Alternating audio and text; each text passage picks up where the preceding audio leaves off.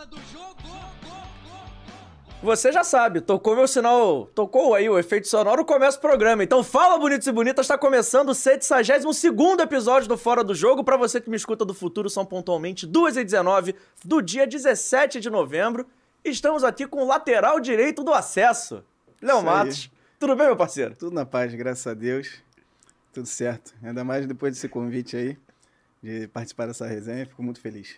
Ó, então é o seguinte, você que chegou aqui pelo Léo Matos, viu aí nas redes sociais, já vai se inscrevendo no canal, ativando o sininho da notificação, deixando o seu like e, claro, compartilha com os amigos a vida que o Léo tá aqui no programa, manda pra todo mundo e vai se inscrevendo mesmo, que a gente tá quase chegando a 13 mil e eu tenho certeza, Vitor, e todos os amigos que estão aqui no estúdio, que vamos bater o 13 mil ainda no programa. Então vai se inscrevendo aí, já vamos mandando aqui um salve pro Felipe Milgrau, Maria Luísa Torres, te amo, Leonardo, o Felipe Milgrau também mandando mensagem, Felipe Monteiro, todo mundo aí participando com a gente, então vai mandando a sua mensagem também, usando a hashtag, você quer usar nas redes sociais, a hashtag é Léo Matos no FDJ, então a gente vai aí ler, registrar, todo mundo que mandar no Twitter, principalmente, que é lá onde se usa a hashtag na maioria dos casos. Galera mandando boa tarde. E aí, Léo? Agora tá de férias, tranquilo? Pô, que maravilhoso. Cara, tava na praia agora de manhã, com um amigo, conversando, batendo papo. Cara, depois desse acesso aí, sensação de, de entrar de férias com...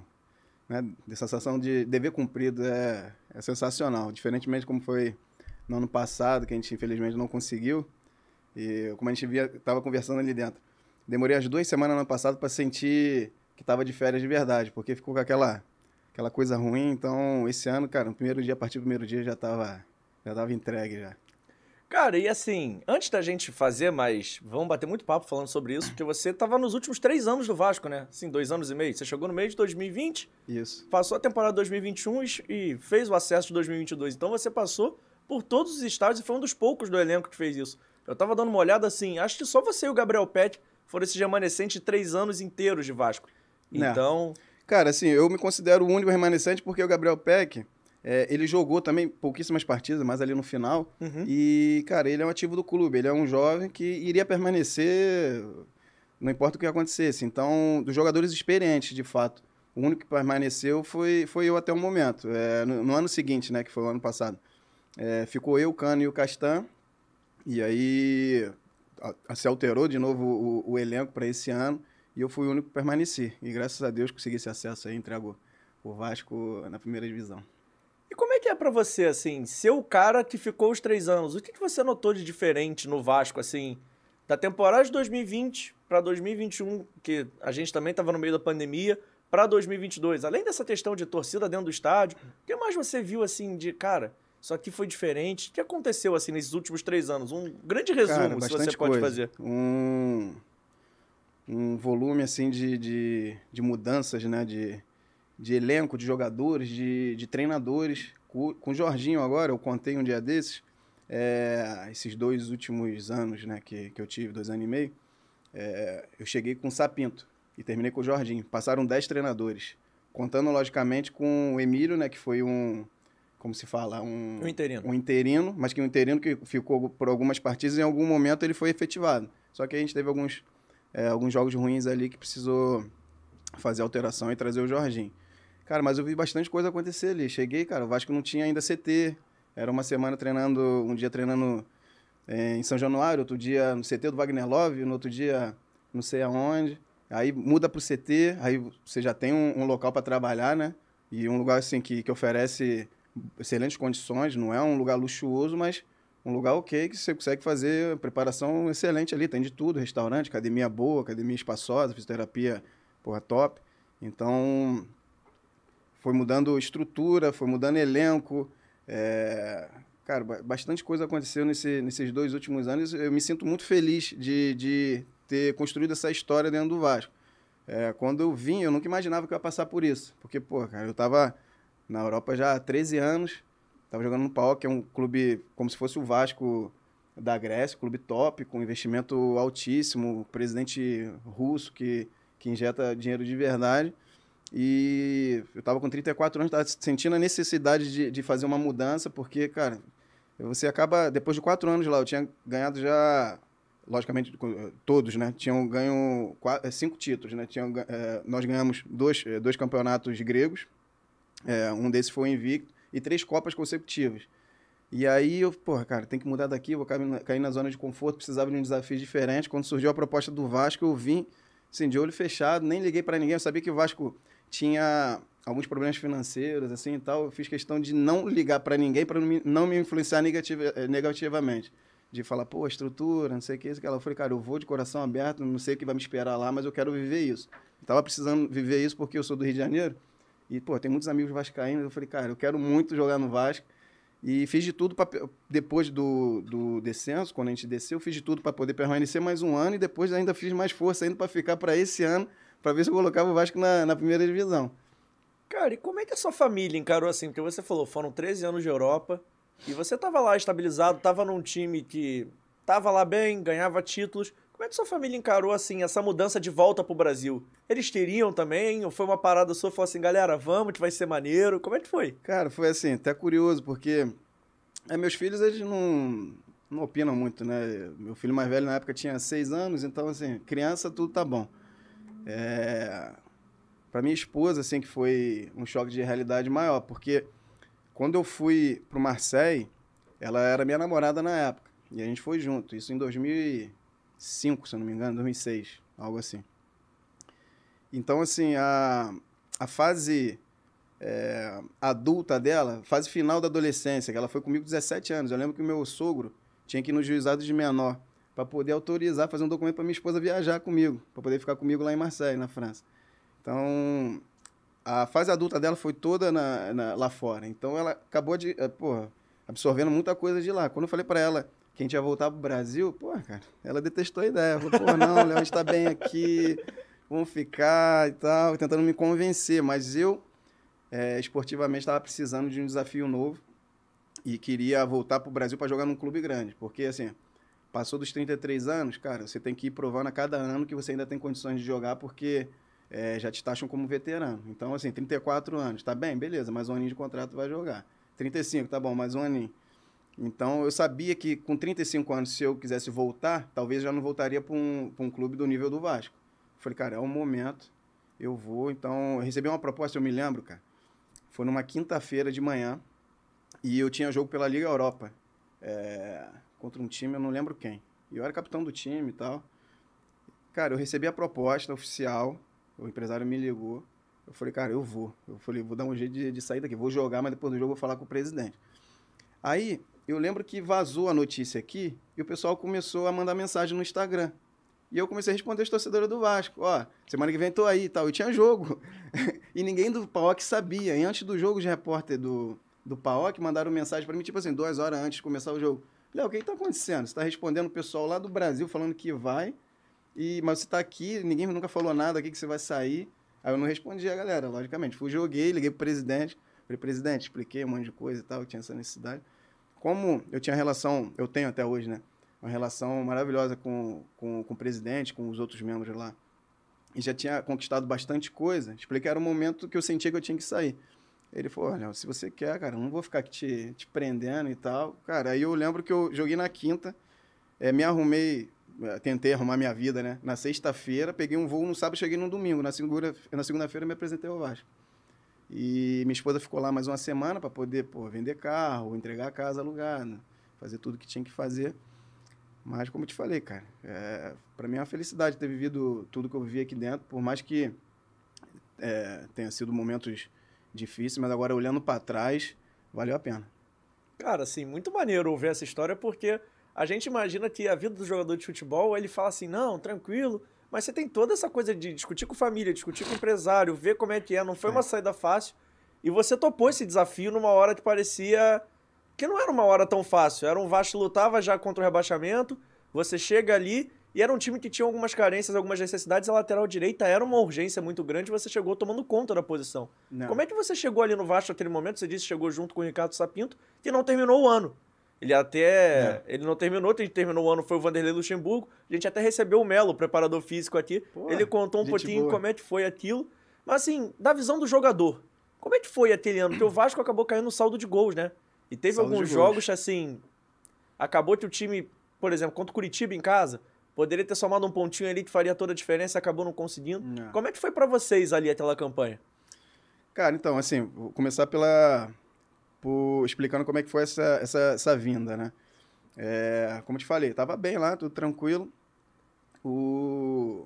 Mas eu já tinha a intenção de voltar e pedi pro, pro empresário, até que é amigo meu, o Dudu, que trabalha com o Márcio Bittencourt.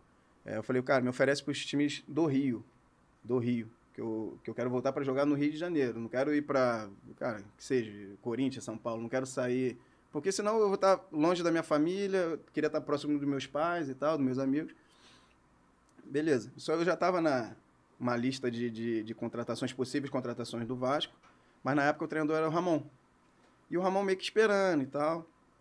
É, quando veio o Sapinto, Sapinto é português. E eu joguei contra ele lá fora, ele já me conhece lá de, de muitos anos.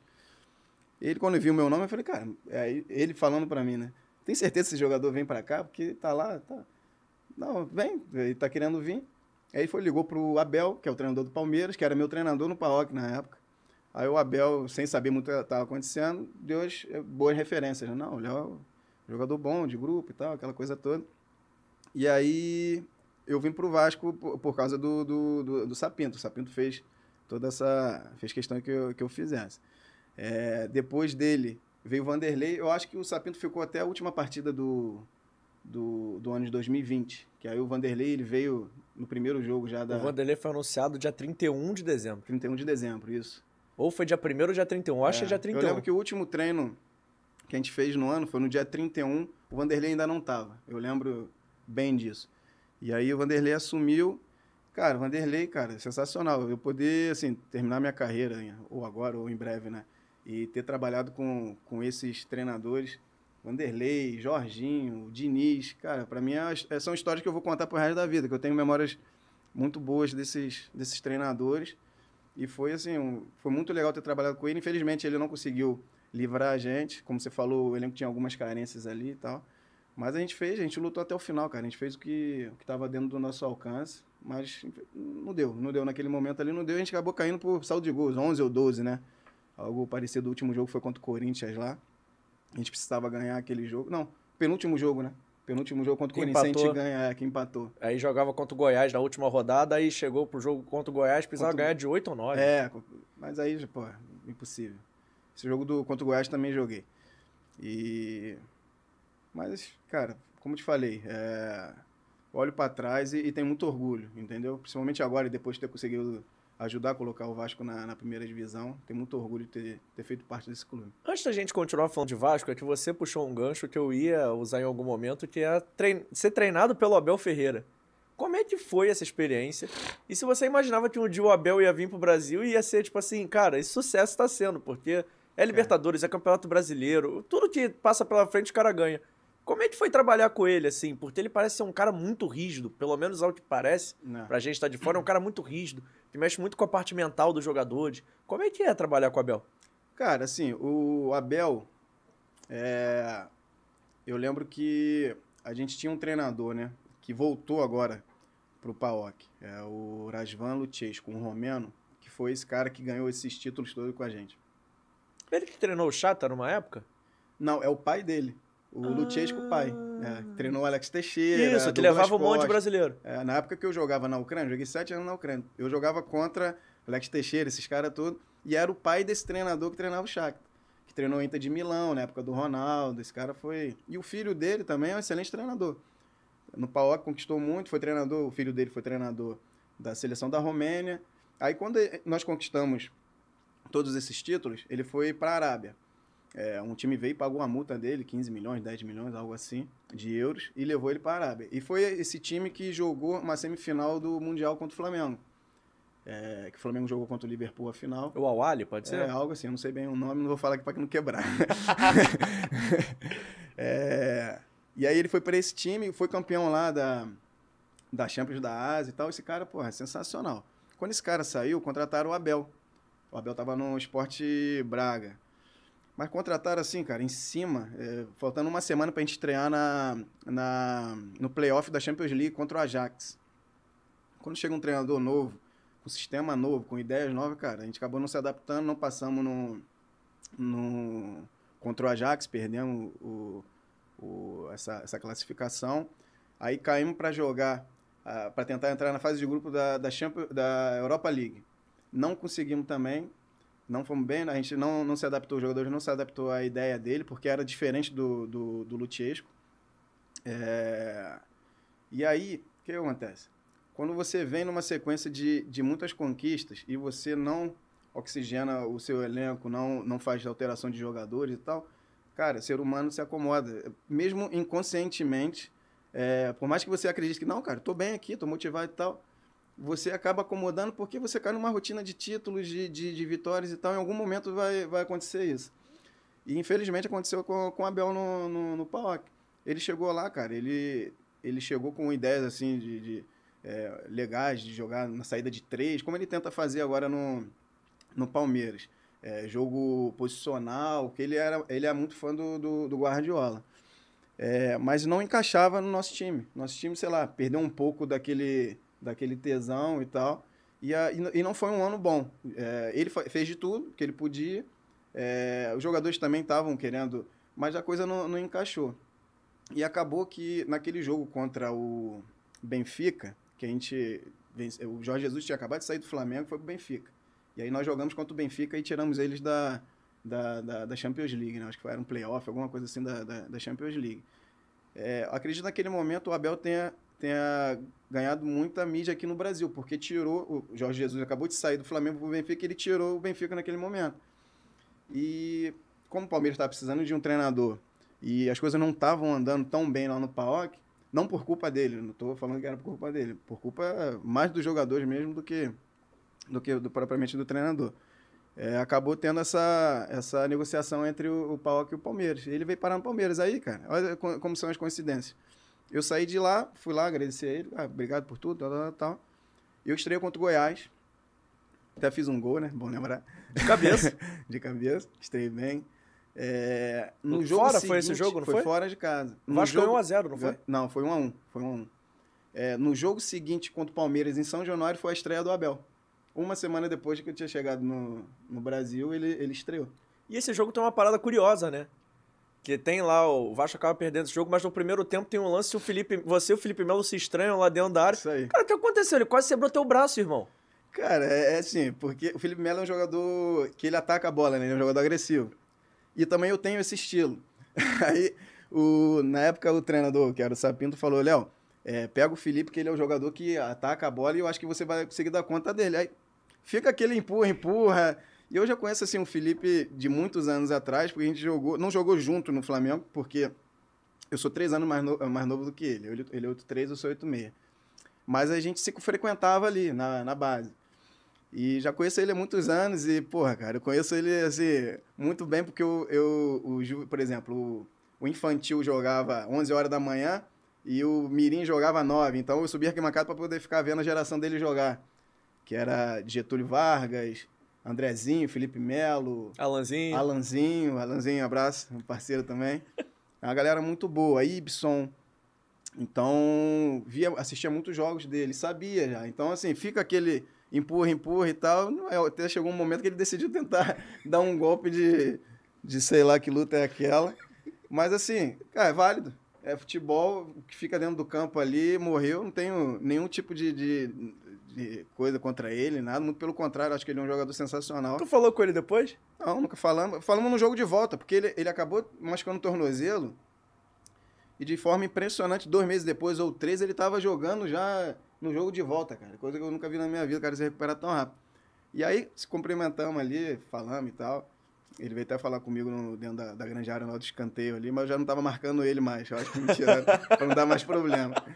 É, mas, assim, como eu estava te falando, é, eu, eu jogo da mesma forma. Acho que dentro do campo você tem que defender o seu. Tô cansado de jogar contra amigos meus que na hora do jogo eu não alivio. E aí depois o cara fica até chateado comigo, mas assim, cara, é leite dos meus filhos, então assim, cada um na sua, tá chateado, o problema é seu. Porra, quando tiver bem, você me liga. Mas nunca tive problema com, com nenhum amigo. É, é por isso que eu entendo o lado dele, só fico assim, é, chocado como é que o VAR não atuou naquele momento. Tudo bem que estava se iniciando ali um processo e tal. Pô, mas aquilo ali é. O VAR chama e expulsa, acabou. Se fosse comigo, teria feito.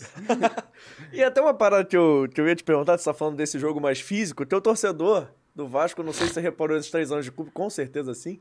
Adora fazer meme, adora participar nas redes sociais. E tem muita gente que chama de Léo Kratos, né? Ficavam lá te chamando também de, pô, essa questão do cartão amarelo toda. É. Lá na Grécia o jogo é muito físico, né? Você estranhou isso quando chegou aqui no Brasil? Não na Grécia. O jogo da Grécia é muito parecido com o do Brasil. É, eu sempre tive um jogo assim. É, se aflorou na Ucrânia, entendeu? Lá na Ucrânia o Porque pau é- quebra? Porra, pau quebra. Você pergunta o Alex. O único time que jogava futebol de verdade técnico e tal era o Shakhtar Donetsk, que tinha 13 brasileiros. E o Shakhtar Donetsk era um time absurdo. Era Alex de 10, William de ponta esquerda, Douglas Costa de ponta direita, Mictarian, Fernandinho de volante, eh, Luiz Adriano de atacante. A de- linha de defesa deles também era sensacional. Sarnial, um lateral direito croata, eh, jogou Copa do Mundo e tudo. O time deles era muito forte. Era o único time que, pô, era time brasileiro jogando na Ucrânia. O restante, cara, jogava bem, ok. Meu time era um time top lá, o de. Mas era um time físico, ganhava na posição física e tal. E sabia jogar também, tinha seus jogadores bons também. É, mas aflorou mais isso em mim jogando na Ucrânia, porque eu cheguei lá, cara, eu jogava um futebol, tentava jogar um futebol mais técnico e tal, sem tanto contato. Mas percebi que se eu não jogasse de outra forma, eu não eu acabava ficando na reserva. Eu falei, cara, então assim, tem que mudar. Comecei a acelerar meu jogo, jogar com mais intensidade. Quando eu fui pra Grécia, o jogo na Grécia é muito parecido com, com o Brasil. E eu não perdi mais esse, esse, esse lado.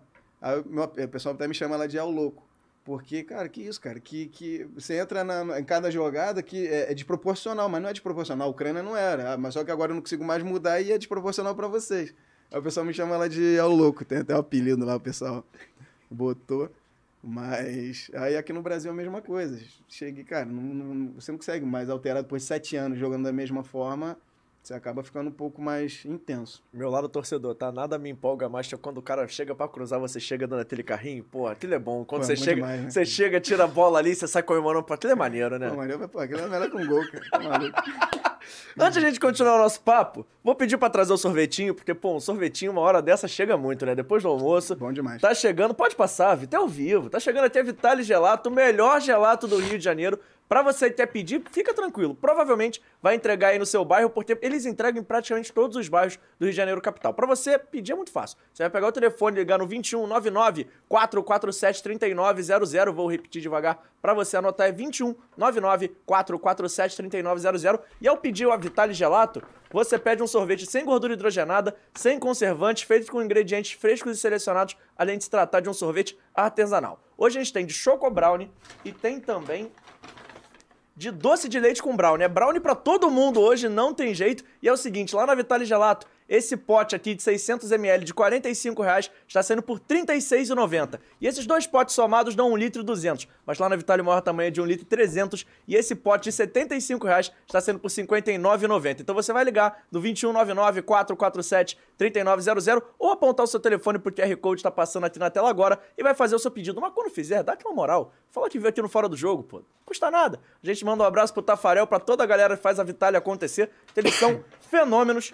Vai querer sorvetinho, Léo, de quê? Depois, né? Depois, Depois? A, gente, prova. Eu vou amassar um de choco brownie, Vitor, porque eu não me aguento. Quando eu tô em dupla é mais fácil, que aí eu deixo... Essa é a hora que eu deixo o pessoal falar, eu fico É. comendo. Mas hoje tudo bem, eu dou uma controlada. Isso aí. Mas a gente tava falando aqui de desse Vasco de 2020, vamos passar, vamos pro Vasco de 2021, porque acho que 2020 a gente conseguiu cobrir bastante coisa. A galera, se quiser mandar mensagem, vai mandando. Já tem muita gente perguntando, e o futuro do Léo, o que o Léo vai fazer? Mas já já a gente responde, não precisa ser agora. Rapaziada tá assistindo, rapaziada participando com a gente. Mas não esquece de se inscrever no canal, ativar o sininho da notificação, compartilhar aí com a rapaziada, mandando um abraço pra galera do Vascão da Zoeira. É, tá aí com a gente, tá aí participando, mandando lá no Twitter. O, o Emerson Rocha, o Vitor Vita, minha produção tá on fire, eu nem vejo mensagem. Mas aqui, ó, o Emerson tá pedindo pra perguntar sobre a Ucrânia, porque é muito importante. É, como é que você tá vendo essa parada da guerra lá? Ficaram alguns amigos seus? Como é que foi quando estourou? Como é que você Cara, sentiu com isso? bizarro, bizarro o que tá acontecendo. É, Então, vamos lá. Cheguei lá em janeiro de 2010. Saí em dois- junho de 2016. Foram seis anos e meio, né? Na verdade, não sete. É... Pô, cheguei... Aquilo lá, assim, mudou minha vida, assim. Joguei num clube é, top, né? De Dnipro. É, chegamos até a jogar uma final de, de Europa League contra o Sevilha, ganhamos do, do Napoli na, na semifinal, o Napoli de Higuaín, Caleron, os caras lá, fera. E aí perdemos a final, de 3 a 2 em Varsóvia. Então, assim, vivimos experiências, assim, bacanas nesse, nesse clube. É, é uma pena, cara. Eu, eu vejo as notícias, acompanho muito, né? Porque eu vivi boa parte da minha vida ali. Deixei muitos amigos e tal. E, pô, lugares que eu passava a pé, assim, pra, pra, pra tomar um café, para fazer para ir no restaurante, alguma coisa, os lugares totalmente destruídos, os prédios, cara, que isso, cara? A gente, eu vejo as imagens com minha esposa e a gente, cara, tu lembra aquele local ali que a gente passava de carro e tal, lugar não existe mais. Então, assim, muita tristeza que eu vejo tudo isso que vem acontecendo. Espero que, que em breve essa guerra possa, possa acabar. Desproporcional esse som de sorvete aqui, Vitor. Falando até de boca. Desproporcional isso aqui. Pô. O cara botou um quilo de sorvete pra mim. Pra você ver como é que na Vitale gelado é bem servido. Pra você ver que é lá não tem servido. miséria. Porra. Vem pouquinho da Não, mas muito triste tá acontecendo lá. Mas aí você volta pro Brasil, joga 2020, o Vasco não consegue ficar na Série A por conta do saldo de gols. 2021 é um novo ano. É, aí eu tinha contrato ainda. Pensou nisso aí em algum momento? Você bem não, direto e reto. Não, e tive possibilidade. Cara, assim, tem coisa que não é bom falar, mas assim, como já, já passou, é, surgiu uma, uma, coisa assim muito real para ir para Fortaleza. Tem até mensagem do, do, papelinho no meu telefone até agora, até hoje. É, que é um dos, dos dirigentes lá. Assim, não, surgiu uma proposta oficial e tal, mas a gente conversou e se, se eu quisesse ter ido, teria ido. Bastava eu querer e o Vasco liberar também, que acredito naquele momento não iria, porque o pássaro chegou. É, e quando terminou o ano, ele falou, ele, a gente conversou e tal, ele quis entender minhas vontades e tal. Porque não são todos jogadores que que quando o clube, um clube cai que querem permanecer, né? Então você tem que conversar. É, como eu não, não tinha é, um empresário, né? eu tenho o Dudu que cuida é, das minhas coisas aqui e tal, mas é, eu prefiro diretamente tratar da, dos meus casos é, já é assim há mais de, de, de 12 anos, quando eu deixei de trabalhar com meu empresário anterior em 2010, início em 2010. E conversei com o Pássaro, aí ele falou, pô, eu quero contar com você, com o Cano e com o Castan para essa temporada, para poder ser espinha dorsal do, da equipe, né? E eu vou montar uma, uma equipe em cima disso e tal, e vocês vão, vão, vão me ajudar a, a, a subir para a primeira divisão. Eu falei, pô, amarradão, vamos, embora, vamos para dentro, vamos subir. Ele montou uma equipe, se você olhar no papel, pô, sensacional. Zeca, Marquinhos Gabriel, Morato, jogadores técnicos, jogadores de, de renome tinham, tinham tido, é, é, digamos assim, sucesso né, em equipes grandes do, do, do, Brasil. E, mas, cara, a coisa não deu liga. Não, pô, olha, por quê? Não sei. O time era legal, o time era bom. E, e era para sobrar na Série B, entendeu? Um time que foi, assim, tecnicamente deveria sobrar na Série B. Tinha o Andrei de, de volante, que era tecnicamente muito bom, tava fazendo a temporada excelente no, no, no, Curitiba antes de se machucar. E aí, se você começar a puxar todos os nomes, você vai ver, cara, Vanderlei, goleiro, porra, Grêmio, entendeu? Mas, cara, não deu. O time não foi bem com o Diniz. A gente ganhou uma sobrevida ali, cara. O Diniz chegou, entrou, cara, fez um, um trabalho assim os primeiro, o primeiro mês, né, cara, conseguiu mudar a cara do time. A gente ganhou alguns pontos e tal, e tivemos perto ali de entrar na zona, mas no final não, não, não aconteceu. Não aconteceu. Eu acho legal a gente fazer essa temporada dividir em três partes, né? Porque vocês começam ali no Campeonato Carioca com o Marcelo Cabo, que era um time ainda em construção. O Vasco, em construção. O Vasco foi o último time a cair, então demorou um pouquinho mais essa questão do planejamento. O próprio Marcelo falou que isso deu uma atrapalhada quando ele veio aqui. A gente conseguiu trazer ele depois do jogo Não. Né. contra a Chapecoense, que ele ficou um diazinho aqui, o 0 a 0 agora. Ele veio aqui. E ele falou sobre como é que aquele início de trabalho foi difícil, mas ele tinha ali esses pilares. Ele tinha o Castanho, tinha você, tinha o Cano. Não. Né. Mas era um time que precisava de tempo para ser reconstruído. Exatamente. Mas tem um jogo que talvez aí eu acho legal porque, para mim, é uma das melhores, se não a melhor partida sua com a camisa do Vasco, que é o clássico contra o Flamengo. Contra o Flamengo. Que foi um jogo fora da curva, assim, não só pelo adversário, Acho que foi a melhor apresentação do Vasco em clássicos em assim alguns anos. Como é que foi aquele jogo? O que, que aconteceu diferente? E esse jogo deu muita esperança pro torcedor. Por que que. Sabe, é. todo mundo falou assim, pô, esse jogo aí. É, beleza. vai nortear o nosso, é nosso, nosso ano, é. E a sensação foi essa mesmo, justamente. o, depois daquele jogo do Flamengo, é, ficou uma sensação assim, cara, a gente pode produzir isso, entendeu? Se a gente conseguir jogar dessa forma aí, é, a maioria dos jogos, a gente não perde os jogos. A gente vai subir para a Série A. É, aquele jogo ali foi muito especial, foi assim, é, única coisa assim que não que não deixou completo aquele momento foi a falta dos torcedores, né? Que na, naquela época ainda não, não se jogava com torcida. Eu até falo pra minha esposa que, é, pô, zerei a minha vida esportiva, assim, cara. Consegui jogar em clubes bacanas, voltei pro Brasil no momento que eu queria, joguei no Vasco. Pô, fiz gol no Flamengo, no Maracanã, pô, Maracanã. E trabalhei com diversos treinadores que eu tinha vontade de trabalhar. Então, muito, muito feliz. É, e aquele jogo do Flamengo, além da gente ter é, jogado bem, cara, a gente começou a mostrar uma identidade. Pô, time aguerrido, time fecha os espaços, o pessoal tá, tá se entendendo. Mas assim, parece que foi um, um sonho ali de um sonho de verão. A gente não conseguiu repetir aquelas atuações ali. O Marcelo Marcelo Cabo, excelente treinador, não conhecia ele assim como treinador, né? É, pô, o cara, ideias de jogo é, muito legais, gestão de grupo sensacional, o cara que você não consegue ficar com raiva dele. O cara, pô, até quem não tá jogando fala, pô, não tem como ficar com, com, com raiva dele. É, o cara sabe trazer os jogadores, sabe é, sabe conduzir o elenco é, bem, entendeu? Mas aí fizeram uma alteração, tentaram tra é, trazer o Lisca também, que a coisa não encaixou, não por culpa do Lisca também, que ele chegou com boas ideias.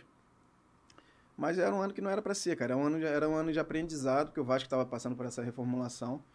E é um ano que, que assim, tiramos bastante lições para esse ano de agora. Você acha que esse jogo acabou atrapalhando de alguma forma? Não digo porque o, o resultado foi ótimo, mas assim, por talvez ter acelerado um pouco um processo que ainda estava no início, de achar que, poxa, o time tá legal, não. ou pô, dá pra gente jogar assim sempre. Não. Porque foi um jogo que não era tanto na característica do Vasco, né? Era um Vasco que se defendia muito bem e saía no contra-ataque. Contra o Vasco na Série B toda tentou ter a bola. Não. Você acha que esse jogo, assim, talvez tenha. Não é que é, não atrap... vencer nunca atrapalha, mas.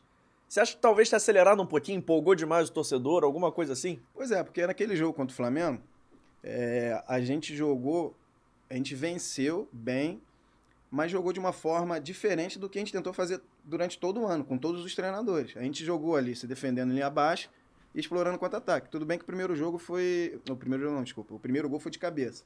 Né? Que ali você já muda o panorama do jogo. Quando você faz um gol, você já joga pressão pro Flamengo e a gente começa a esperar e começar a sair no, no, nos espaços. O Flamengo não, não teve uma boa atuação é, no sentido de, de, de prevenção de contra-ataque. Eles atacavam e cediam muito espaço para a gente contra-atacar, é, contra-atacar em seguida. Foi aí onde surgiram os outros gols. É, mas só que ficou uma sensação, pô, nosso time é muito bom e podemos jogar de igual para igual contra todo mundo e vamos ter bola que a gente vai, a gente vai ganhar os jogos. Mas não foi assim que a gente ganhou aquele jogo. A gente fez um gol de cabeça e dois, dois gols de contra-ataque. Isso criou, de repente, essa sensação e tal. Mas, cara, com o Marcelo, eu lembro que chegou um momento que ele percebeu que, que a gente não estava conseguindo ter bola é, e construir, né, e tal. Ele mudou o sistema do time, colocou alguns jogadores, é, eu lembro que entrou MT e tal, para poder falar assim, pô, vamos fazer o seguinte, vamos mudar um pouco, vamos dar a bola para os caras e vamos defender. Vamos mudar um pouco o que a gente vem fazendo para ver se dá certo. Na primeira vez que ele tentou fazer isso, a gente ganhou de 3 a 0 do CRB em casa. E aí a gente falou, pô, vamos, vamos jogar desse jeito agora, né? A gente está tentando jogar. A gente é, se expõe, espalha o time no campo inteiro. A gente troca dois passes, perde a bola, aí pô, os caras vêm e atropelam a gente, contra-ataque e acaba fazendo o gol e depois a gente fica sofrendo. Então vamos fazer o contrário, vamos dar a bola para eles. Quando a gente fez isso, ganhamos. Tá bom, vamos por esse caminho aí e tal. Aí quando a gente recomeçou, é, é, houve a troca, né? Porque o Lisca tinha acabado de subir um time para a Série A, estava no mercado, existia uma pressão externa para de repente ter uma mudança ali do Marcelo e tal.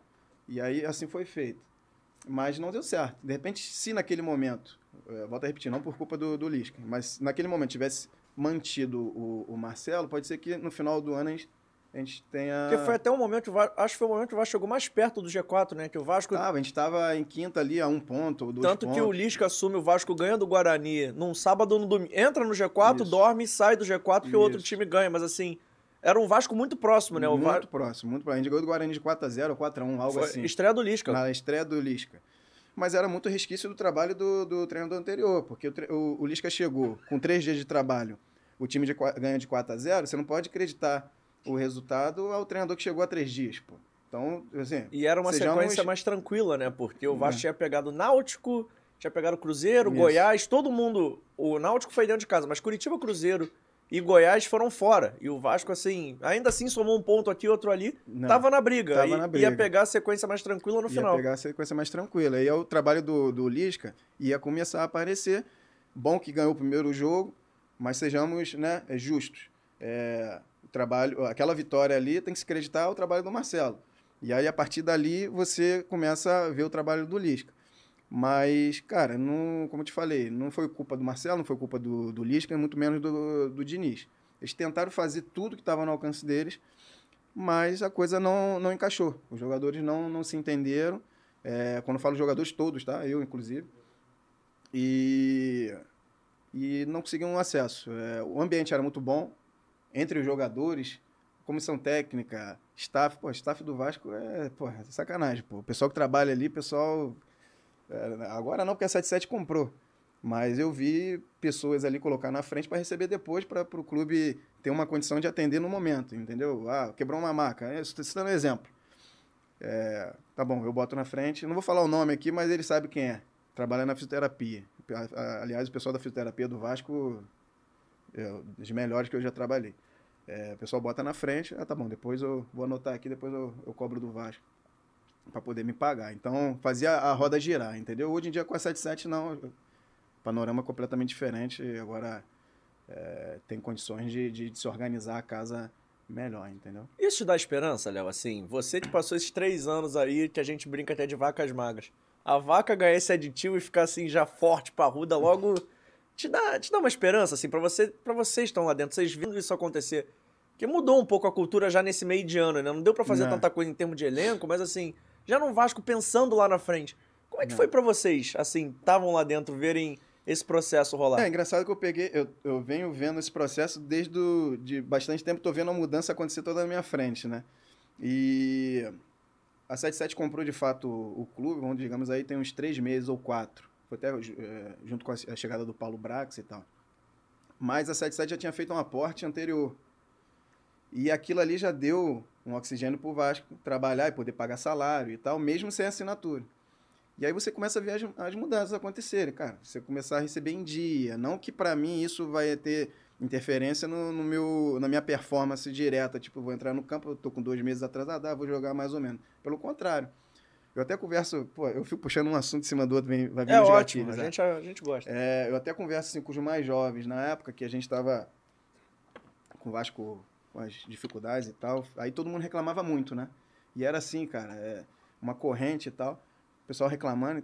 Eu, eu até entendo, porque eu vim com 34, 35 anos, já com minha vida já resolvida, e não pensar tanto em dinheiro, os jovens jogadores com meia idade pensam mais do que eu, pô.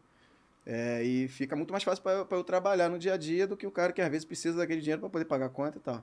Mas eu falava para ele, falei, cara, é, se tá ruim desse jeito, tem que se fazer o contrário do que você está fazendo. Você tem que vir trabalhar mais do que todo mundo, arrebentar nos treinos, nos jogos, para sair daqui o mais rápido possível. Aí o torcedor vai falar, pô, Léo, mas você quer que, que o cara saia do Vasco? Cara, mas se é, se a condição de trabalho não é ruim e o Vasco é uma vitrine absurda, mas o, o, o clube não te atende, né, a nível financeiro e tal, aquilo naquela época há um ano, um ano e meio atrás. O jogador, cara, ele tem que se conscientizar e pensar o quê? Pô, eu tô aqui numa vitrine, né? Sou base do Vasco e tal. Se eu jogar bem, o clube vai me vender. Irmão, eu vou, vou me matar aqui para sair, para ganhar dinheiro, para jogar na Europa e tal. Aí eu via jogadores desanimados e tal, ia lá conversava. Tentava passar isso para ele. Pô, irmão, é o contrário. Aí que você tem que botar pra, pra desculpa o termo, botar para ferrar mesmo nos treinos, nos jogos, para você sair daqui o mais rápido possível para poder fazer sua vida, né? E no futuro você volta, quando você já tiver resolvido. Então, voltando ao assunto, eu venho é, acompanhando todo esse processo do Vasco e, e muito legal chegar nesse momento agora, cara, quando você vê que, que é, quando, chega, quando chegou a 77, né, chegou o dinheiro e, e tem uma esperança de, de, de melhoria geral, estrutural, é, de elenco, é, de pessoal, assim, material humano que das pessoas que se trabalham lá, acho que não, não deveria ter muita alteração, porque as pessoas que estão lá hoje já são muito qualificadas. mas trabalhavam num, num ambiente que a engrenagem não, não, não, girava. Mas a partir desse momento que a 77 comprou, né, ou fez o primeiro aporte, e aí começou a, a se, se colocar o salário em dia, e melhor, fazer algumas melhorias físicas ali de, de equipamento e tal, pô, cara, é, é muito legal ver, entendeu? A pena que, porra, eu tô velhinho, não vou aproveitar tudo isso, mas é, quem dera que eu tivesse, pô, sei lá, 30 anos agora e pudesse desfrutar por mais 3 ou 4 anos o futuro do Vasco, né? Que ia ser bem legal. Você acha, então, que é um futuro, assim, maneiro pela frente? Muito maneiro, muito maneiro. Se é o Leon Matos há 4, 5 anos atrás, o Vasco de hoje liga, você já veio naquela época... Eu já vim, é, mas eu vim assim... É, porque eu sabia que se eu esperasse mais dois anos não ia, não ia poder voltar. Mas o cara hoje, 28 anos, bem no outro clube e tal, se o Vasco liga, ele pode vir tranquilo. Porque o projeto é pra, é pra top, é pra, pra coisa grande, entendeu? Logicamente que assim, é, existe processo, né? Você não vai ter um, um, um time é, fenômeno em janeiro. Não vai ser assim, pô. É, é passo a passo. Você vai contratar. Jogador que de repente você esperava que ia te entregar muito, não vai entregar tanto. Aí você contrata um jogador bom, mas que você fala, mano, esse cara é esse nível, aí esse cara vai ser o cara do time. Você não tem como saber qual contratação vai dar certo ou errado. Eu já vi muito isso acontecer. Às vezes um craque ser contratado não jogar bem e o outro quer mais ou menos virar o cara. Mas o trabalho está sendo feito já, entendeu? E, e acredito que para os próximos anos, como te falei, em janeiro vai ser só o início, para daqui a um ou dois anos o Vasco tá batendo ali batendo ali em cima. Um exemplo para mim nítido disso é o Botafogo. E eu tô falando do Jefinho porque Pô, é um cara perfeito. O Jefinho para mim foi a revelação do Campeonato Brasileiro e não foi nem contratado pro time principal, ele foi contratado pro time sub-23, se destacou nos treinos, entrou, tomou a vaga. Isso aí. E era um cara que talvez eles projetassem para um futuro de daqui a um ou dois anos, mas assumiu a responsa e já botou a bola embaixo do braço. Isso aí. Exemplo... E foi tentando resolver esse ano já. Exemplo perfeito. E com certeza, assim, eu não tenho muito conhecimento do elenco do Botafogo, mas estou acompanhando o que vem acontecendo lá. E você vê que de janeiro para cá o time modificou. Não, cara, isso aí não foi nem tema lá dentro sobre. Ah, que um jogador não gostou. Teve, logicamente, a questão do Castan, né? Por, por questão religiosa dele, ele não concordava muito. É, e todo mundo respeitou. Todo mundo respeitou. Isso aí, mas ele teve que jogar com a camisa, jogou, ele se pronunciou sobre sobre a situação. Eu, cara, eu acho que todo tipo de, de é, campanha ou manifestação parecida com essa é super válido. É, eu acho que tem que se fazer, principalmente essa que foi feita nesse dia contra o Brusque, que a gente acabou ganhando o jogo também, né? Teve, teve, gol de alguém, né? É, teve gol do, do velho Matos. aí é, ganhamos de 2 a 1 um, foi um jogo importante para a gente. O Cano fez um gol também, que ele levantou a, a bandeirinha, ficou maneiro pra caramba. Então, acho que a única questão que teve é, nesse, nesse sentido aí foi que o Castan se posicionou, que ele não era tão a favor por questões religiosas, mas todo mundo entende também e todo mundo respeitou a, a, a posição dele. Mas, cara, isso aí foi, foi um assunto mais externo do que interno, entendeu? Ali dentro a gente nem nem, cara, nem discutia sobre isso. Cada um pensa de uma forma, mas como a coisa não estava fluindo tão bem, né, a nível de, de resultados e tal, é, se cria várias, várias conspirações e tal, mas não tinha, cara, o torcedor pode ter certeza que não, não rolou nada. Uma parada que aí, a gente estava falando de Brust e tudo mais, porque os dois jogos contra o Brust foram jogos marcantes, né? Esse, por toda essa questão, o Vasco ganhou ali no finalzinho, o, gol, o segundo gol foi o seu, né? Foi o segundo gol. Que foi no finalzinho, foi uma bola. Finalzinho. Pô, tirei a camisa. Cara, nunca comemorei desse jeito, mas era, era, foi tanto alívio ter feito a gol naquele momento que saí correndo como um maluco, tirei a camisa. Pode ver na minha carreira, é, é, fiz alguns gols e, e, nunca tinha tirado a camisa. Foi um momento mesmo de extravasar. E, mas o, o, segundo jogo contra o Brusque eu não lembro qual foi. Foi qual? O segundo jogo foi o que foi 1x0 o Nenê. E você foi, foi, expulso. Foi que você foi expulso injustamente. É. Que foi o jogo que. Eu, aí eu ia perguntar a importância do Nenê para aquele time.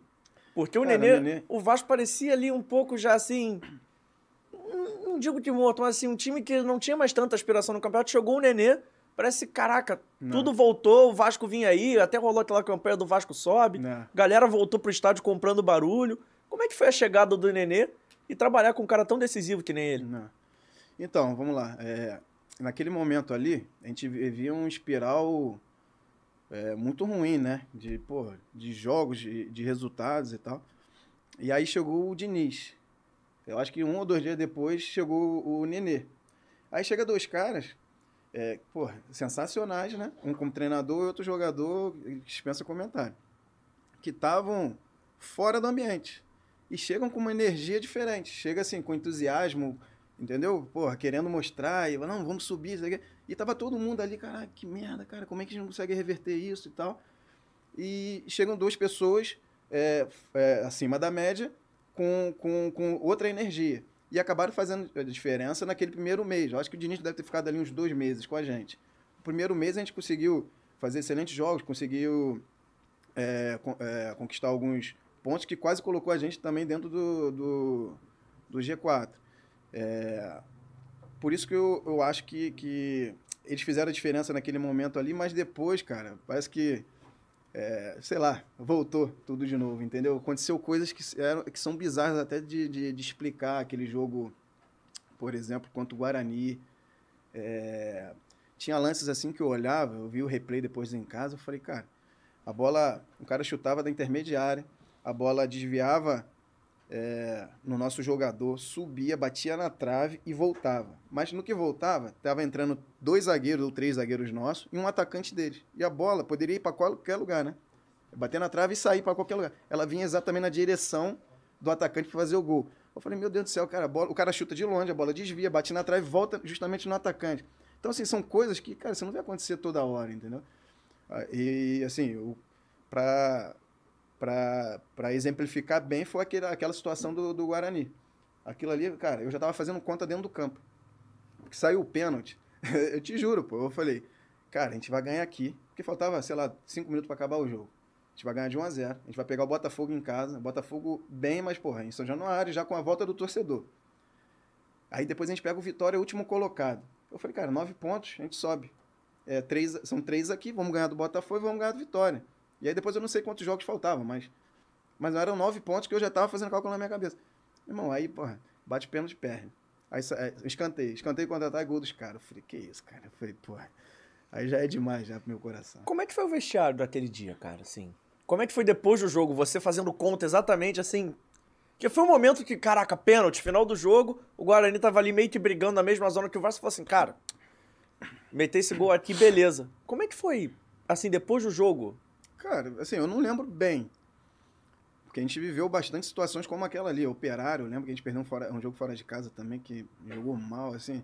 Era pesado, entendeu? Porque todos os jogadores sabiam do que é, do que é, do que representa, cara, você ter sucesso com o Vasco e você ter um. ter. É, é, como posso dizer? É, decepções, digamos assim. É muito pesado, entendeu? A vitória é maravilhosa, a mais do que qualquer outro clube e a derrota também. A derrota te joga fundo do poço. Então, assim, a gente viveu bastante situações dessa no ano passado. Eu não lembro exatamente como foi o vestiário do, do, do Guarani, cara, mas é assim, velório. Um olhando pra cara do outro, tipo assim, cara, que que é isso, cara? Como que acontece um negócio desse? E você vê assim, ninguém pode reclamar, pô, esse time não corria, esse time não tinha vontade, muito pelo contrário, a gente tinha. A gente tentava, demonstrava e tal, mas as coisas não aconteciam. E não tem como, às vezes, é difícil de reverter uma situação dessa, entendeu? E aí, Pô, aí você vem pro jogo contra o Botafogo. É, depois de uma situação daquela lá, né? Aí, cara, aí começa o jogo. Eu tomei um cartão amarelo, se eu não me engano. Acho que foi. Porque o pessoal fala assim: ah, o Léo é, toma muito cartão, é muito agressivo e tal. Mas eu, eu joguei, sei lá, quantas partidas pelo Vasco? 60, 70. Eu fui expulso duas vezes. Fui expulso contra o Brusque, de forma injusta, né? Que como você mesmo falou, e fui expulso contra o Botafogo nesse jogo aí. E as duas vezes foi contra, com o Diniz, né? É, por, por coincidência. É... Então, assim, eu nunca deixei o Vasco na mão, a não ser esse, esse jogo contra o Botafogo, que, que realmente eu acabei perdendo a cabeça, extrapolei ali, porque era um momento também, cara, porque as pessoas, às vezes, vendo da televisão, é muito fácil. Você tá ali no ar-condicionado, na sala e tal, a temperatura do jogo é diferente. Volta torcedor para São Januário Aquela coisa de vamos subir e tal, não sei o que, isso que lá. Aí eu tomei um cartão amarelo numa jogada que eu achei que também não foi cartão amarelo, mas tudo bem. Aí o Botafogo, 4 horas da tarde, jogo da Globo, o Botafogo mete 1x0, mete 2x0. Cara, e o, o Diniz gritando na beira do campo, porque é o jeitão dele e tal. É... Pô, aí o jogador quer fazer algo pra poder, tipo, mudar a situação, acaba fazendo besteira. Foi o meu caso ali. Eu assumo assim. Falei, porra, ali eu extrapolei. É, queria demonstrar um pouco de vontade, tentar reverter a situação, mas foi um momento que de repente não precisava ter entrado naquela jogada, já que eu tinha cartão amarelo e acabei sendo expulso. Mas. Cara, vamos. Vamos, vamos, vamos falar de, de coisa boa, vamos, pô. Vamos parar de falar de 2021, vamos falar de 2022. Não, melhor. vamos falar de 2022. De 2022, a gente tem muito assunto. A galera aqui no chat tem ensandecida perguntando do jogo contra o esporte.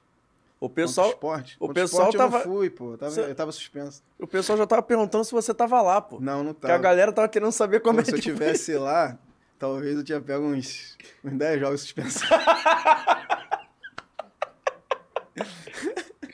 Cara, vendo na televisão, como é que você viu? Você tava vendo pela TV, né? Vendo pela TV. Você não foi nem pra. Não, eu não fui pra viagem. Você foi, viagem. você ficou vendo pela TV. Vendo pela cara, TV, tu olhava, tu falou assim, cara. É, tá eu falei, que loucura. Eu falei, cara, como é que os caras entram? Aí, eu torci... Aí o cara abre o portão e manda entrar. Aí o outro cara chuta uma mulher, cara, que é. Mulher trabalha de, de que lá? Bombeira? Bombeira. Parabéns. Pô, é sacanagem aquilo lá, não deveria ter acontecido. E foi bom eles ter, ter sofrido essa, essa punição para servir como exemplo e não acontecer novamente, nem lá e nem em outros lugares, né? É... Cara, mas assim, foi um jogo um jogo difícil, né? Um jogo difícil, assim, que, que, que mudou também a nossa história, porque também se a gente não tivesse conquistado aquele um ponto ali, a coisa poderia... Foi um momento chave. O bom da rapaziada aqui no chat é porque eles estavam perguntando Aí eu, você estava falando do cartão, o cara falou assim, Léo Matos, naquele dia eu queria te esganar, mas eu nunca deixei de te amar. é legal isso, né? Do Botafogo? É, do jogo do Botafogo, é. pô. Mas é, é legal, assim, você falou que recebeu muita mensagem. Foi uma parada que te animou na época, quando você viu que, caraca, vazou o meu nome, estão falando que eu vou jogar no Vasco, a galera indo lá mandar mensagem. Isso faz a diferença realmente quando o cara tá inclinado para vir? Faz diferença, pô, porque aí você você começar a receber mensagem, né? É, e começar a perceber que você está sendo, sendo bem aceito e tal, o seu nome é, gerou uma, uma positividade, pô, pô, o pessoal já me recebeu bem, então vou para lá, vou arrebentar, vou jogar bem e tal. Faz toda a diferença. Eu, eu, graças a Deus, nunca vivi isso, mas eu fico imaginando a situação de um jogador que é contratado, quando o nome dele já é vinculado, a torcida já começa a rejeitar. Pô, é uma pressão extra, né? E se, se concretizar a, a contratação, o cara vir de fato, é uma pressão extra, porque ele já começa já do menos zero, né? Porque o cara vem, ele chega do zero para poder, pra poder somar pontos. Se você começar de menos zero, que a torcida já não te quer, já é mais complicado. Mas João, vamos por partes aí, mandando um abraço pro André Marques, narrador da Vaz TV, tá assistindo a gente também. Falou que postou um gol seu hoje no Instagram. É, o vi. gol contra o Grêmio. Eu vi, eu vi. Que legal. Pô, maneira, narração, pô, muito legal. Eu vi, ele não me marcou, mas eu vi, chegou para mim no Instagram e, pô, emocionante, emocionante aquela aquela eu acho, dele. Né, eu acho que essa Até não... agradecer, valeu. Eu acho que essa não tem efeito sonoro ainda, porque tem alguns gols já no final da campanha que aparece eu socando a mesa. Ah, é? Porra, direto não. O final da. Contra o Operário, pô, tá maluco. Ter jogo contra o Operário foi. Foi a virada de chave para vocês? Vocês falaram assim, caraca. É pô, esse jogo, o, os dois do Alex Teixeira. Caraca, lá em Ponta foi. Grossa. Foi esse jogo que vocês falaram assim, porra. É, subimos, subimos. É, é não sei o que vai acontecer para frente, mas a gente vai subir. Ali eu tive, assim, a gente vinha mal, né? Uhum. Até aquele momento ali, a gente não tava Oito bem. Oito derrotas fora, seguida, é, de, fora é. de casa seguidas. E ali, cara, aquele resultado ali, se, se a gente perde, é, poderia ter complicado bastante pra gente.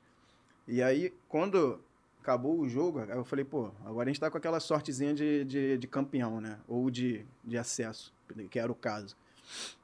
Que era o que faltava, cara. Jogar não tão bem, mas ganhar.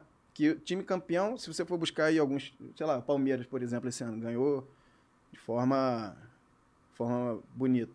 Mas se for analisar, ganhou com certeza alguns jogos sem jogar bem, mas vai lá e três pontos para cá, entendeu? Então, aquele, aquele jogo ali me deu a sensação de que, cara, a gente, a gente voltou a estar tá vivo e, vamos subir depois do, depois do que aconteceu aqui, do que eu vi, a gente subiu. Mas não precisava ser tão difícil, né? Depois daquele jogo do Sampaio ali, meu Deus do céu. E esse jogo contra o Operário tem até uma parada interessante, que o Jorginho foi muito ousado para mim.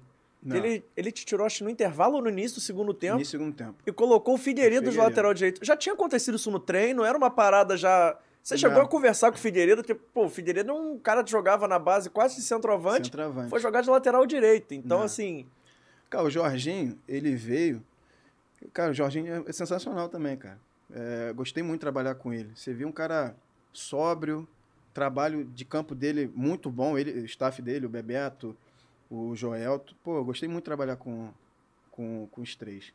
E, e assim, gestão de grupo dele também é outro cara, parece com o Marcelo Cabo. Pô, você pode não jogar, mas, cara, não vou ficar com raiva dele porque não tem como, eu vou estar errado. É, ele, naquele jogo, ele, acho que foi a primeira vez que ele fez essa alteração. E deu certo, acabou que ele fez isso mais umas duas ou três vezes, né? Porque, assim, eu até entendo, por mais que tenha sido eu que, que, que fui sacrificado no, no momento, né, para se colocar um jogador mais jovem, que de repente tem um pouco mais de, de fluidez ofensiva, é, em função da idade também. Porque quando eu era mais jovem, eu era esse jogador. Mas depois, com quase 37 anos, não dá para você ser esse jogador que vai, vai, vai voltar o tempo inteiro. E acaba se jogando um jogo um pouco mais posicional e vai quando dá.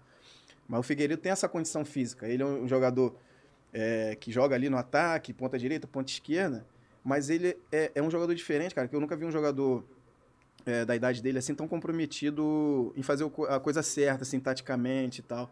É, se você botar ele para jogar, você pode ter certeza, se botar ele para jogar de zagueiro, dá uma semana para ele treinar de zagueiro, ele vai jogar bem de zagueiro. E o cara é atacante. É, ele, assim, é, tecnicamente é muito bom, é bom, né? E, mas a força física dele é, é descomunal, pô. É uma parada, assim, Pô, ele atinge, teve um jogo que eu vi ele atingir 37 km por hora. Coisa bizarra. É muito rápido, muito forte. E ele tem essa característica de jogador de linha. Então funciona muito bem, ainda mais. Aí tu coloca o cara. E o cara dá um cruzamento pro gol, e aí o time ganha. Então, pô, dá para ser usado ali. Acabou acontecendo isso mais uma ou duas vezes, que gerou resultado também. Quanto o Criciúma foi a mesma coisa. A gente tava perdendo ou empatando, não sei. Ele cruzou uma bola que o Edmar do outro lado botou para dentro da área que o Nenê fez o gol. Perdendo. Perdendo. Foi então, o gol do empate. E funcionou mais uma vez, entendeu? E até então, naquele momento ali do, do jogo do Operário, se eu não me engano, nunca tinha sido treinado isso. Ele me tirou ali a princípio, porque eu tinha tomado cartão amarelo e eu tava muito nervoso naquele jogo. Porque eu falei, cara, sabe quando você tá vendo da merda e, e eu falei, cara, tem que reverter isso aqui, a gente não pode perder esse jogo. Aí o cara começa a estressar, eu fui tomar um cartão amarelo e comecei a xingar todo mundo e tal. O juiz, o Jorginho olhou, deve ter pensado, vou tirar ele antes que ele seja expulso. Botou o Figueiredo e funcionou bem. Cara, graças a Deus por isso. Porra, porque aí ajudou a gente e fez o Vasco subir. Eu não tenho essa vaidade de, ah, não, porra, se eu não estiver no campo, é, eu não vou ficar tão feliz porque não joguei, não participei. Cara, eu tava, tava nem aí, por se eu jogasse mais ou menos, eu queria que o Vasco subisse para eu poder só tirar essa carga e, meu irmão, botar lá, tá o Vasco na primeira. E aí eu fico feliz da vida. E você falou do Figueiredo, mas eu vejo pelas redes sociais, você é um cara que é muito parça, assim, dos caras mais jovens, né? Pô, muita você tem relação com o Gabriel Peck, eu vi outro dia até vocês postando um FaceTime lá de vocês. É legal, você consegue bater esse papo com os caras para passar uma experiência, né? Até porque esse elenco do Vasco é, era um elenco, tinha uma galera mais experiente, principalmente a linha de defesa, né? Eu tava lembrando aqui. Você fez dupla ali pelo lado direito com o Quinteiro com o Danilo Bosa, que apesar Não. de ser um pouco mais jovem, mas é um cara que já jogou no Santos, já jogou no Juventude. Aí tinha do outro lado Conceição e Edmar. Na, a galera da defesa era uma galera mais experiente. Isso. Mas do meio para frente, tirando o Nenê, era uma galera ainda jovem. Tem Muito o Raniel, jovem. Que apesar de ser experiente pra caramba também, é um Parceiro cara. Também. Que é um cara jovem. Então, como é que foi essa relação com eles aí ao longo do ano? Cara, assim, eu sempre tive. Desculpa sempre tive muita facilidade assim me relacionar com, com todo mundo. É... Logicamente que às vezes você se identifica mais com um grupo, entendeu? Mas isso não quer dizer também que eu não posso participar dos outros, ter um bom relacionamento com os outros. Pô, hoje mesmo eu tava falando é, por chamadas de vídeo com Antes Conceição, ele tava na praia, e aí, como é que tá? Aqui, falei com o Edmar hoje também, falei com o Peck, porque hoje a gente tem um, um, um futebol para jogar à noite. É, cara, eu gosto muito dos jovens porque a energia deles é, é diferente, entendeu? Então você tem, você leva um papo diferente ali com eles, um, um, um, nível de papo. Com os mais experientes é um papo mais familiar, um papo de, pô, falar de, sei lá, de investimento, falar de outras coisas que com os jovens é, você não fala tanto. Mas, pô, com os jovens você, de repente, dá até mais risada que com, com os experientes. Mas aí fica eu e o Nenê, pô, o Nenê também, pô, sensacional, aquele cara ali é fora de sério. É, é, pô, ele é muito meu amigo, assim, a gente anda muito com, com os jovens por causa disso, que a gente gosta de dar risada, e os jovens acabam proporcionando isso pra gente. Andrei, Marlinho, Figueiredo, é, Peck. Então a gente tá sempre junto ali, a gente até senta na mesa na, no jantar, né? A gente fica no meio, aí fica nosso grupo ali, sai todo mundo, todo mundo vai pros quartos, para poder, sei lá, fazer o quê.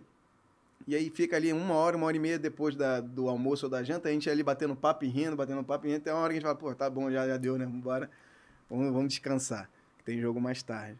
Mas, pô, eu me relaciono bem com, com, to, com todo mundo. Quem era teu parceiro de concentração esse ano? Então, sempre foi o Nenê, é, desde o ano passado, desde que ele chegou. Aí, teve um momento que o Nenê começou a ficar sozinho. É, começou a ir 23 é, jogadores para concentração, então ele era o único que ficava sozinho. Aí eu comecei a ficar, ficar com o Alex Teixeira.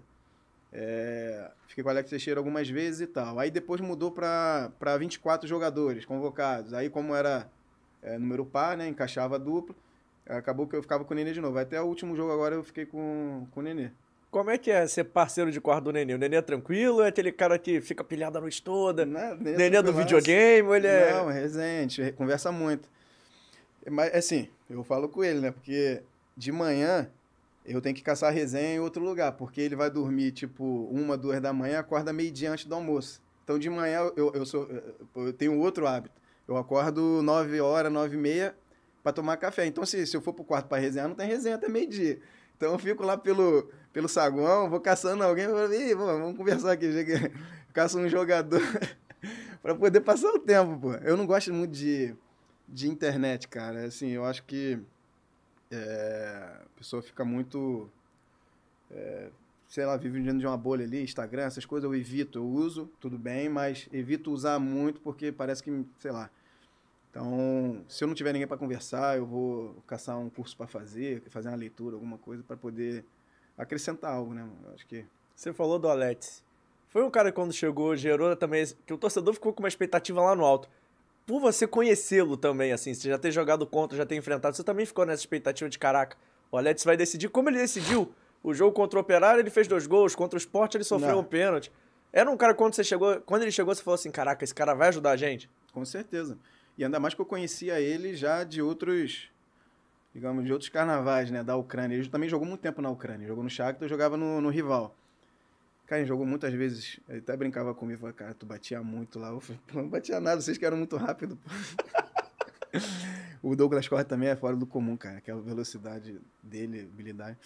Então eu acabava tendo que pesar um pouco a mão neles, assim, mas nada nada que, que fizesse perder a amizade. É, até porque quando ele chegou, ele já chegou dando. A gente não se conhecia muito assim, né? Só de jogar contra. Mas já chegou já brincando comigo. E quando anunciou, eu falei, pô, incorporou o elenco, né? Agora veio um cara assim de nível diferente que vai ajudar muita gente. E assim foi, mas assim, é, se for analisar, cara, ele chegou num momento onde estava todo mundo no meio de temporada e ele chegou de férias. Entendeu? Estava, sei lá, um ou dois meses sem treinar, sem jogar e tal. É, as pessoas têm que entender que o cara se preparar, treinar e ganhar ritmo de jogo, ele só vai adquirir isso depois de um ou dois meses. Ele precisa fazer pelo menos cinco jogos para falar assim, "Ó, agora eu tô bem. E conciliou a entrada dele no time com, com um momento de desempenho ruim em geral, né? Todo mundo caiu de rendimento naquele momento e foi o momento também que ele entrou. E aí acabou ficando aquela impressão, pô, ele não tá tão bem e tal. Mas se todo mundo tivesse mantido o mesmo nível de, de performance naquele momento ele tivesse entrado, ia acrescentar muito. Mas todo mundo baixou e aí ficou uma situação é, um pouco ruim. Mas, cara, ele ajudou muito a gente, cara, pô, experiente. Um cara bom de grupo, resenha também, gosta de, de, de convívio, cara que, pô, dá risada e tal.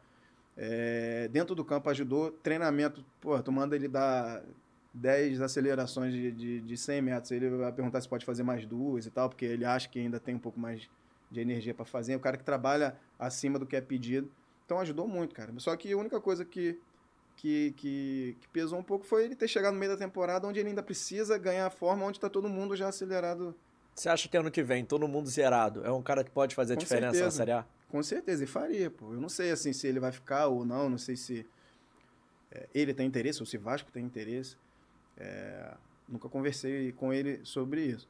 Mas se ficasse, com certeza, fazendo uma pré-temporada, tendo, tendo tempo de, de para fazer jogos amistosos, iniciar uma temporada jogando Carioca e tal, pô, cara, na Série A ele ia voar. É até uma parada que eu ia te perguntar, isso você falou, é, do cara chegar no meio da temporada. Aconteceu isso com você em 2020, né? Você chegou no meio do ano, você não tava de férias, mas você já tava vindo ali, Cara, mas, quase que... é, mas a, minha, a minha situação foi diferente. Eu não vim de férias. É, então. Eu joguei na quinta-feira, no domingo eu tava no Rio, na segunda-feira eu tava treinando com o time. Aí estreiei no próximo domingo. Eu tava jogando, pô. Não, mas não digo nem dessa questão de ritmo, mas assim, do corpo mesmo tá um pouco mais cansado, porque você já tava em temporada há mais tempo, né? Porque a sua temporada É. ali já tinha começado tudo mais e você tava pegando final, final de temporada aqui, né? Que foi um ano atípico com da É. pandemia. Mas você já tava jogando, mas você não fez a- o ano normal, né? O seu ano foi este- estender um pouquinho mais. Porque Estendeu. 2020 acabou quase Isso, em é. 2021. É. Eu, eu fiz. Eu, por causa da pandemia, a temporada ela se estendeu um pouco. Uhum. E aí eu ganhei 10 dias de folga e reiniciou a pré-temporada, mas tipo assim, 10 dias de tempo- pré-temporada e já começou os jogos de novo. E meu último jogo, como eu te falei, foi numa quinta-feira, o dia que eu recebi a, a proposta do Vasco, mas eu já tinha feito, sei lá, cinco partidas antes. Então tava, eu tava com, com ritmo. Cheguei no, no Vasco em condições de jogar. Podia me colocar para jogar no dia seguinte que eu ia ter condições, entendeu? Diferente do, do Alex. O Alex ele veio de férias, muito tempo sem, sem jogar. O cara precisa readaptar. E fora, assim, readaptar o futebol brasileiro, questão de, pô, família. A esposa dele, se eu não me engano, até na época estava grávida. E tem outras preocupações é, em volta só do, do aspecto esportivo, familiar, tudo. Então o cara acaba, pô, tendo que se adaptar em tudo, não só na, na parte física. E a entendeu? Série B é diferente? Dizem que o jogo da Série B é muito mais físico que o da Série A. Que assim, na Série A é um jogo muito intenso, mas na Série B é mais físico até do que intenso propriamente. Isso é, é- foi É. pra você também, assim? Você sentiu essa diferença de um jogo pro outro? É diferente, mas eu discordo assim, quando as pessoas falam que é mais físico. É, eu acho que a condição de jogo da Série B é, é pior e acaba proporcionando essa questão de, de, de parecer ser mais físico. Você vai jogar na Série A, são jogadores de alto nível em tudo, físico e técnico. Então, pô, não tem como falar que Série B é mais físico. Os caras da Série B correm mais? Não correm mais. Se você olhar o GPS depois deles, correram tanto quanto um jogador de Série A. A diferença do jogador de Série A é a parte, o refino técnico, né? Uhum. Só que aí, vamos lá. Pra mim, a condição de jogo que faz com que o jogo fique daquele jeito. Você vai jogar, com todo respeito, vai jogar lá contra o Sampaio Correia. Você sai daqui, você tem que viajar três dias antes, chega lá um calor infernal, um campo, isso aqui, porque eles já deixam de propósito, eu acho, porque não é possível, o cara tem máquina pra cortar e não cortou. Pô, o cara sai do Rio, ou sai do Sul, sei lá, vai jogar lá num calor do caramba, um campo alto, o campo deles é bom, mas é muito alto. Você vai correr, você parece, parece estar correndo na praia, pô. Então, assim, eles proporcionam isso. Você olha contra, contra o Operário, campo muito pequeno, com a torcida muito em cima. É, todos os campos são assim, entendeu? Aí a Série A, pô, tu joga no Maracanã, você joga lá no, na Arena Corinthians, na Arena do Grêmio, na- no Inter. Cara, é só campo filé, com a grama assim.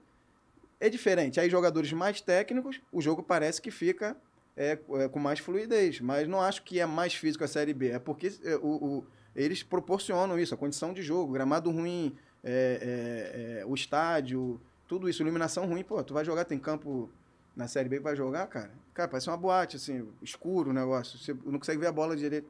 Então, é, é, é- é muito difícil em função disso, entendeu? Entendi.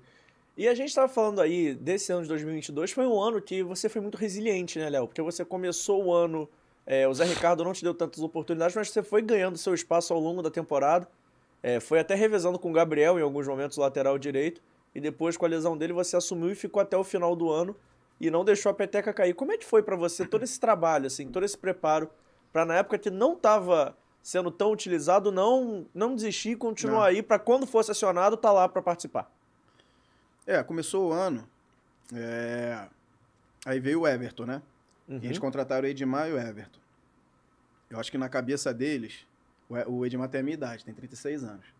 É, você for for buscar aí é, os times né, no Brasil, os elencos no Brasil, é, dificilmente você vai ver dois laterais, que são jogadores que jogam na linha, na linha que, de- que em, em muitos momentos do jogo tem que dar profundidade à equipe, né? Fazer aquela, aquele bate e volta. Você não vai ver nenhum clube no Brasil, ou no mundo talvez, jogando com dois laterais de 36 anos. Porque é o time é, acaba perdendo essa, essa condição de jogo, né? De jogadores fazendo ultrapassagem o tempo todo. Então, é, eu acho, né? Ninguém me falou isso, eu não conversei com ninguém, até porque eu não tinha. Porque ir lá e questionar o Zé Ricardo, pô, por que você não me bota pra jogar? Eu tinha que fazer meu trabalho e a decisão dele depois. Mas no meu ponto de vista, eu entendo um pouco de futebol, eu já tô no futebol, eu jogo profissional há 20 anos. Você tu contratou o Edmar, que é um jogador que vai jogar mais posicional, você precisa do outro lado, pelo menos um jogador que, que compense. Você olhar o Flamengo, Felipe Luiz, jogador, pô, fora, fora de série. Mas é um jogador que joga mais posicional, joga às vezes ali mais interno e tal, guardando a, a zona. E aí você tem o Rodinei do outro lado que faz esse vai e vem o tempo inteiro. Se você tiver dois que fazem isso, porque hoje, em função da idade, a gente não consegue mais fazer, né? Você vai ter problema. É, o, seu, o, seu, o seu jogo não vai fluir. Então, acho que o Everton era um jogador que podia fazer. Ele tentou dar equilíbrio à equipe, o Zé Ricardo. É, o Everton iniciou ali e tal. Teve um momento que estava recebendo é, algumas críticas e o Zé Ricardo teve que me colocar, porque eu estava treinando bem, fazia é, jogos amistosos e estava conseguindo treinar bem, desenvolver e tal.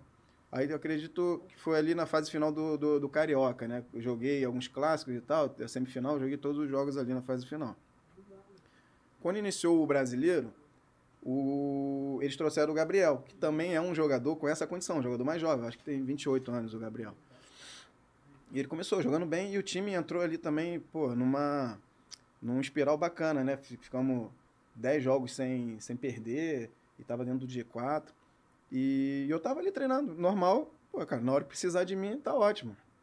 Tava satisfeito em ver o time bem, porque se continuar bem e eu tô aqui junto, cara, eu vou subir igual. Se eu joguei um jogo, ou se eu joguei 25 ou 30, como foi o que aconteceu, eu vou estar dentro do mesmo grupo, entendeu? E o Gabriel acabou se lesionando, né? Teve um momento ali que ele teve que me colocar, aí o Gabriel eh, voltou, não jogou bem, aí eu fui, voltei, eh, joguei de titular de novo. Eh, a gente deu uma revezada, mas aí o Gabriel fez a cirurgia, né? Parou de vez, fez a cirurgia e eu assumi. Tanto é que quando chegou o Jorginho, para poder reforçar essa, essa minha tese de acreditar que pode ser é, por, por equ- é, equilíbrio de, de, de, é, de fazer o time jogar. Quando eu entrei no time, o Edmar era titular absoluto do time até o Jorginho. Eles colocaram o PV de lateral esquerdo.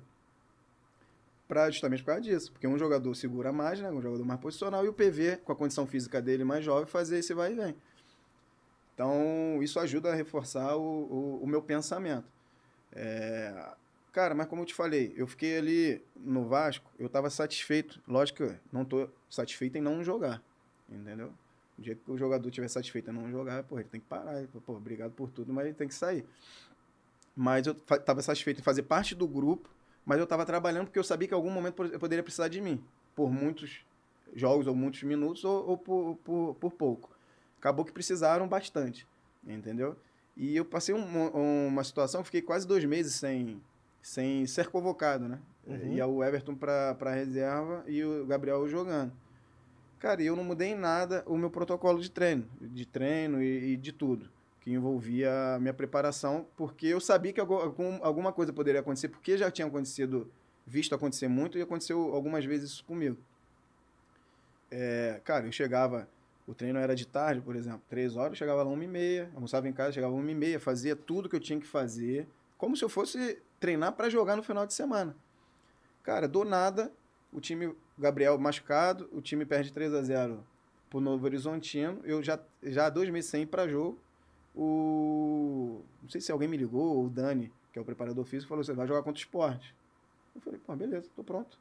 Pô, mas tava dois meses sem jogar, como você tá se sentindo? Ah, tô bem, cara, tô bem. Até porque o Zé Ricardo fazia alguns amistosos, assim, para quem não jogava, isso era muito bom, cara. O jogador que entender que o, o amistoso, para aqueles jogadores ali, não é nenhum tipo de, sei lá, é, humilhação para ele. Pô, o cara não jogar no domingo, aí tem que na segunda-feira fazer um jogo amistoso, o cara sempre vai com uma preguiçazinha, né? O jogador, assim, normalmente. É, e nem, nem, assim, culpo muito o jogador porque realmente é, é complicado pro cara. Mas se o cara entender que aquilo é um investimento para ele, meu irmão, o cara ele vai arrebentar no, no, no, jogo treino, porque, cara, ele só tá ganhando pontos, entendeu? Demonstrando, ó, quero jogar e, e tô me preparando para isso. Se o cara for ali, mais ou menos, depois na hora do jogo vai precisar, ele não vai entregar. Então eu fazia os amistosos, cara, como se fosse o jogo no Maracanã para mim. Falei, porra, isso aqui é meu momento. Eu ia lá, corria igual um doido, GPS depois eu olhava, ah, falei, cara, atingi tudo que eu precisava para poder estar em condições de jogo. Quando me botou contra o esporte, parecia que eu vinha jogando na semana anterior. Não senti. Então, assim, é, isso só provou para mim mais uma vez que o cara fazer o que tem que ser feito, igual o Kobe Bryant fala na algumas entrevistas, desvirar, desvirar todas as pedras. Meu irmão, é, você já montou um, um planejamento, um plano desvira todas as pedras. Pra, quando você olhar para trás, você não se arrepender de nada. Porque o resultado pode ser bom ou ruim. Entendeu? Mas você tem que saber, quando você olhar para trás, falar assim, pô, cara, eu fiz tudo que tinha que ser feito.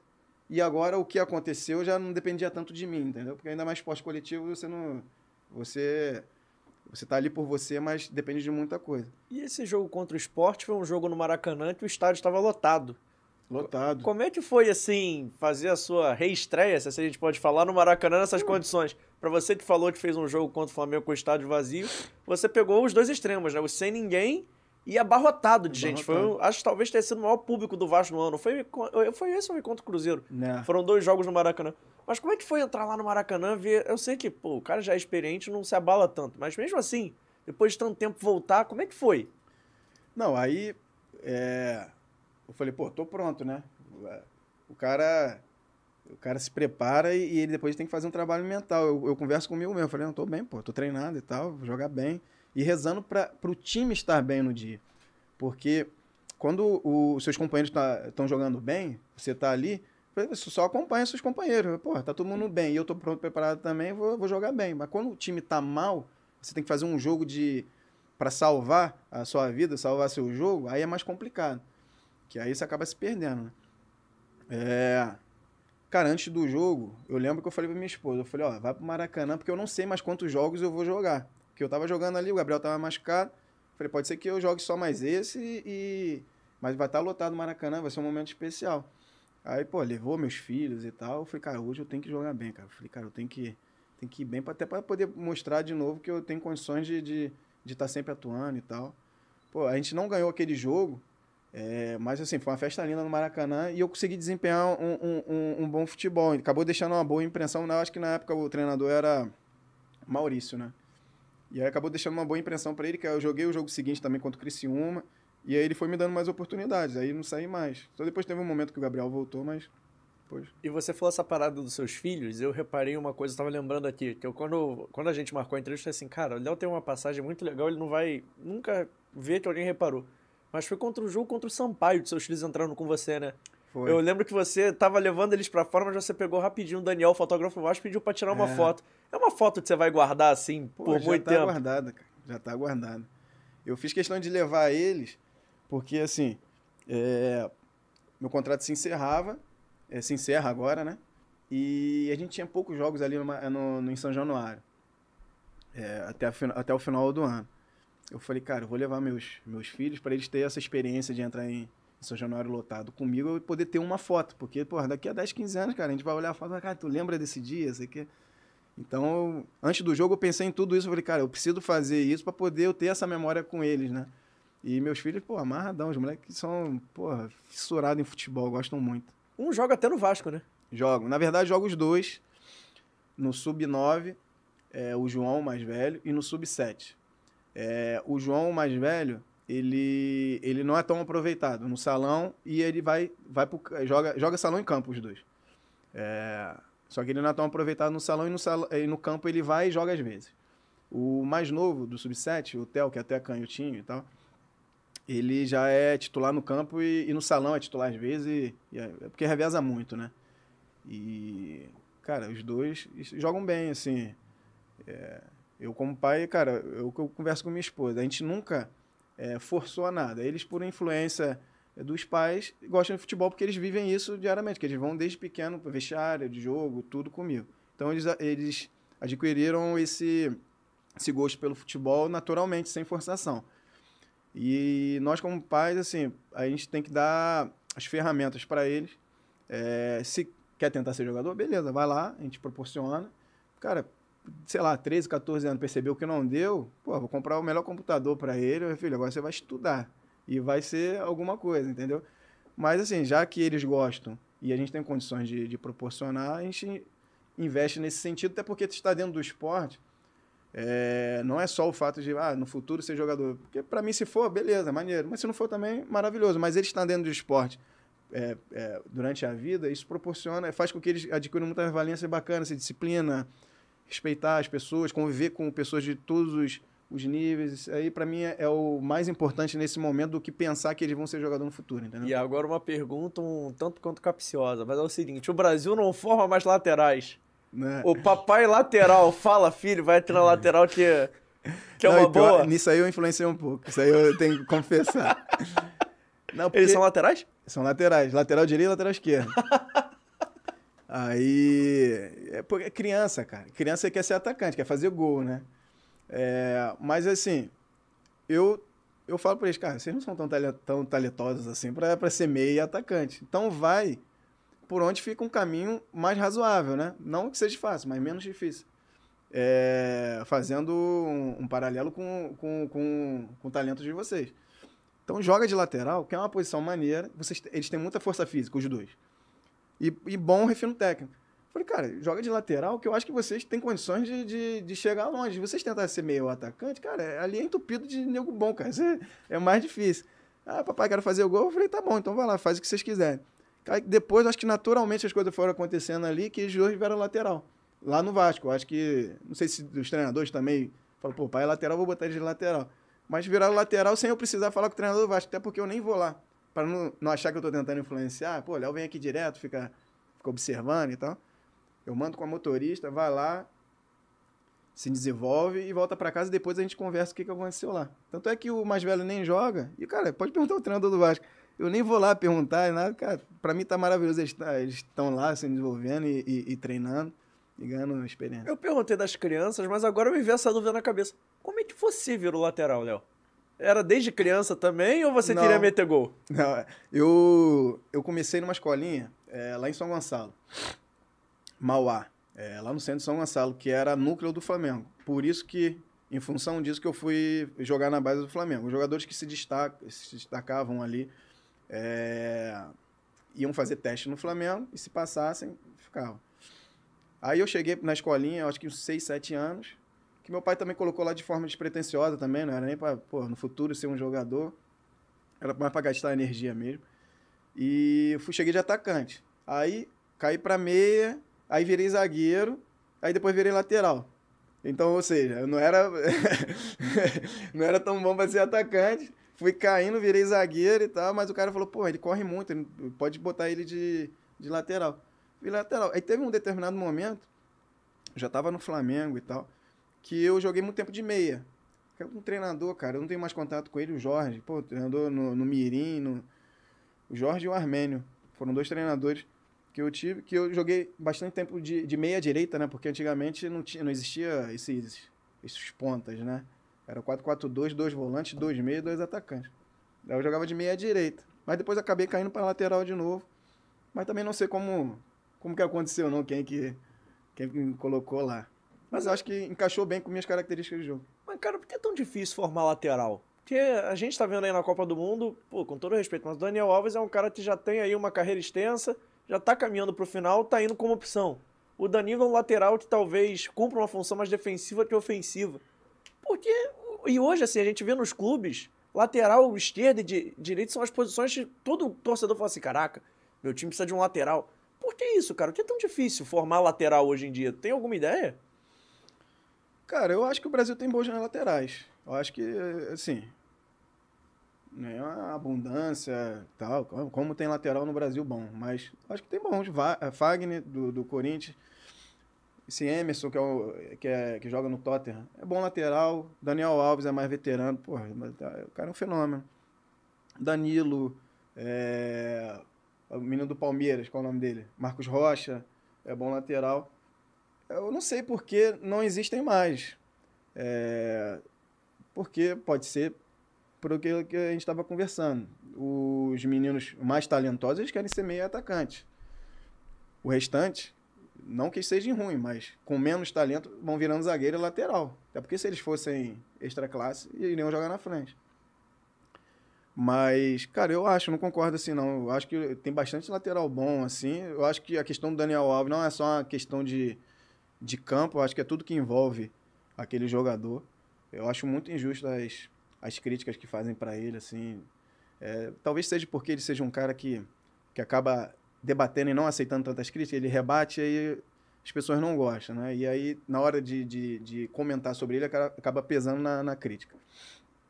Mas, cara, se for analisar a carreira desse, desse jogador, pô, espetacular. Pô. O cara é Pô. campeão de tudo, que mais ganhou nível de jogo dele até hoje é muito bom. No outro dia eu vi uma menina comentando, é, tecendo um comentário, com- pô, mas ele não joga no Pumas e agora tá treinando no Barcelona. Aí eu fiquei olhando assim, eu falei, pô, cara, mas o campeonato mexicano terminou. É, Ela tá na TV falando que um jogador não joga no Pumas. Ele jogou até praticamente o último jogo é, do Pumas. E aí depois o time entrou de férias e acabou o campeonato. Como é que o cara vai continuar jogando no Pumas? Então, assim, ela passa uma informação, as pessoas estão em casa não vão no Google para poder é, questionar, né? Tipo, cara, até quando esse cara jogou? E aí, o que ela falou é verdade.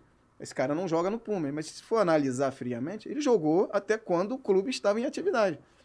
Então, se vai gerando notícias falsas assim, ah, que ele não joga e agora ele tá treinando no Barcelona. Porra, lógico, o cara é, o cara é muito inteligente. Acabou o campeonato dele no Pumas, ele jogou até onde dava, agora ele tá se preocupando com a parte física e foi treinar no Barcelona, que é um clube que ele fez história, que abriu a porta para ele treinar. O problema da Copa do Mundo é a galera que não acompanha. Você viu na internet outro dia reclamando que ele chegou no Pedro? Que é uma chegada normal de treino, né, Léo? Aquele lance lá, assim, na, nesse perde pressiona, que eu vi no. Aí eu fui ver o treino no dia seguinte da seleção brasileira. Tem umas quatro ou cinco chegadas iguais. Aquela, tudo bem, ele pode chegar um pouquinho em cima, mas assim, nada demais. Mas Tanto acontece todo dia, reclama. em todos os lugares do mundo. Uma chegada um pouco mais forte no treino. Eu não sei porquê, mas aí que tá, tá vendo? Querem criticar o cara. Ele chegou um pouco mais forte no, no Pedro. Pô, pior seria se ele tivesse com preguiça, pô. Se o cara tá treinando forte, ele tá fazendo com que os, os companheiros dele treinem mais forte ainda e exigindo mais dos companheiros para chegar no jogo. O pessoal vai jogar melhor do que jogaria se, se os de reservas, sei lá, estivessem jogando com preguiça, porque a exigência é outra, entendeu? Então, bom que ele tá treinando forte, que aí na hora que os caras for- foram pro campo, eles estão totalmente é, preparados. É, é questão de, de, de, de simpatia. Você é simpático com um jogador, eu sou comentarista, tenho o, o microfone na mão, eu vou falar bem de você se eu gostar de você. O cara pode ser do caralho. Se eu não gostar de você, eu vou falar mal e vou inventar alguma coisa, entendeu? O cara tá treinando bem, tá treinando forte, pô, que mal tem, cara. Isso é maravilhoso. Entendeu? Assim, Cara, não dá pra ficar. Se ficar rebatendo tudo isso, a gente vai ficar aqui horas. Ó, passando aqui no chat rapidinho, o Renan Freitas. Léo Matos no Colégio Paraíso era o aço. Pô, Colégio Paraíso. Era o cara. rei da interclasse, Léo? Pô, jogava lá, jogava, fiz lá. fiz lá minhas. Mas nessa época eu não, não No era inter- tão, não era no- tão agressivo, não. Mas no jogava- interclasse jogava de atacante, né? Era salão, né? Então, Então, mas jogava mais na frente, né? Não, jogava mais, mais de ala, porque quem tem a bola é que joga atrás. Quem joga na frente fica lá de pivô tomando pancada. e eu nunca fui pivô na minha vida. Mas no futsal metia gol, né? Ah, fazia. Futebol. Pô, no interclasse, é, né? No interclasse ainda.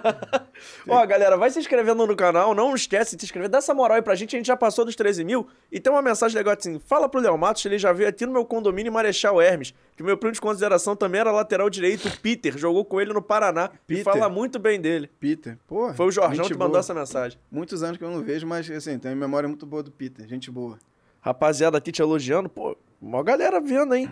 Leonardo Peixe, é, querendo saber, e eu vou fazer, eu acho que tem duas perguntas que o torcedor do Vasco me pediu várias vezes pra fazer, e eu não posso deixar de fazer. Uma é sobre o seu futuro, que essa eu vou deixar pro final mesmo, e a outra é, é o Vasco esse ano na Série B largou bem, foi ali abrindo pontos, e calhou de quando o Maurício chegou, o time acabou não performando.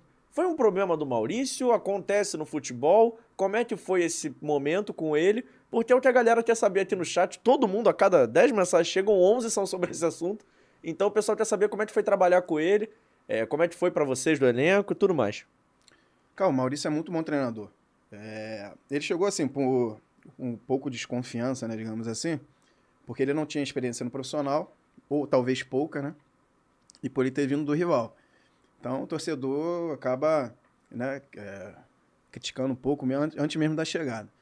Mas assim, o ele ele tinha uma ideia de jogo assim muito boa, cara. Ele queria jogar futebol, ele queria ter a bola no pé e tal. Mas muitas vezes é, o que você propõe a nível de, de, de estilo de jogo para os seus jogadores, às vezes é, os jogadores que você tem na mão ali não conseguem absorver a ideia e não conseguem executar. E foi mais, acredito que foi o que aconteceu. Não era compatível o, o estilo de jogo que ele queria fazer com que, o tipo de elenco que a gente tinha. E aí, realmente, a gente não performou bem. Mas, assim, de forma alguma, culpa dele. Cara, o cara tava ali, o cara é apaixonado por futebol, gosta muito, detalhista. É, escutei, assim, dele muitas coisas é, que eu não escutava de muitos treinadores, é, até renomados, assim, a nível de detalhe, é, de, de exemplo. É, volante. Eu vi ele falando, pro, não sei se foi pro André ou pra alguém. O cara ia receber a bola, o jogador não, não girou a cabeça assim, para poder saber como é que estava o entorno dele, né? É, ele parou o treino e falou assim, cara, tu recebeu, tu joga de meio campo, tu recebeu a bola, você recebeu a bola e não girou a cabeça em nenhum momento para poder saber o que está é, é, em sua volta, é, to, é, tomar informação, né, do que está acontecendo em volta de você. Você vai perder a bola, porque você vai dominar, vai vir um cara e vai roubar, porque você não viu. Porque se você vai dominar a bola aqui, tá vindo um cara por esse lado, você já domina de forma diferente, orientado para outro lado, para você não perder a bola. Se você não olhar para lado, nenhum cara vai vir e vai roubar. Então ele parou um treino e falou um detalhe assim que ninguém percebeu, mas na hora ele quis chamar a atenção sobre isso. Então, assim, um treinador muito bom, cara. Eu gostei muito de trabalhar com ele. Mas é assim, como não deu certo com ele, não deu certo com o Diniz em algum momento, não deu certo com o Vanderlei em algum momento. E esses treinadores deram certo em outros lugares. O Vanderlei treinou o Real Madrid e o Diniz agora no Fluminense fez uma campanha maravilhosa. Tem, tem às vezes acontece esse tipo de coisa, cara. Treinador bom pra caramba que não vai funcionar em, em certos lugares. Mas espero, assim, que ele tenha um futuro é, bacana pela frente, porque eu gostei muito do, do nível assim, é, técnico dele, no nível de, de trabalho dele.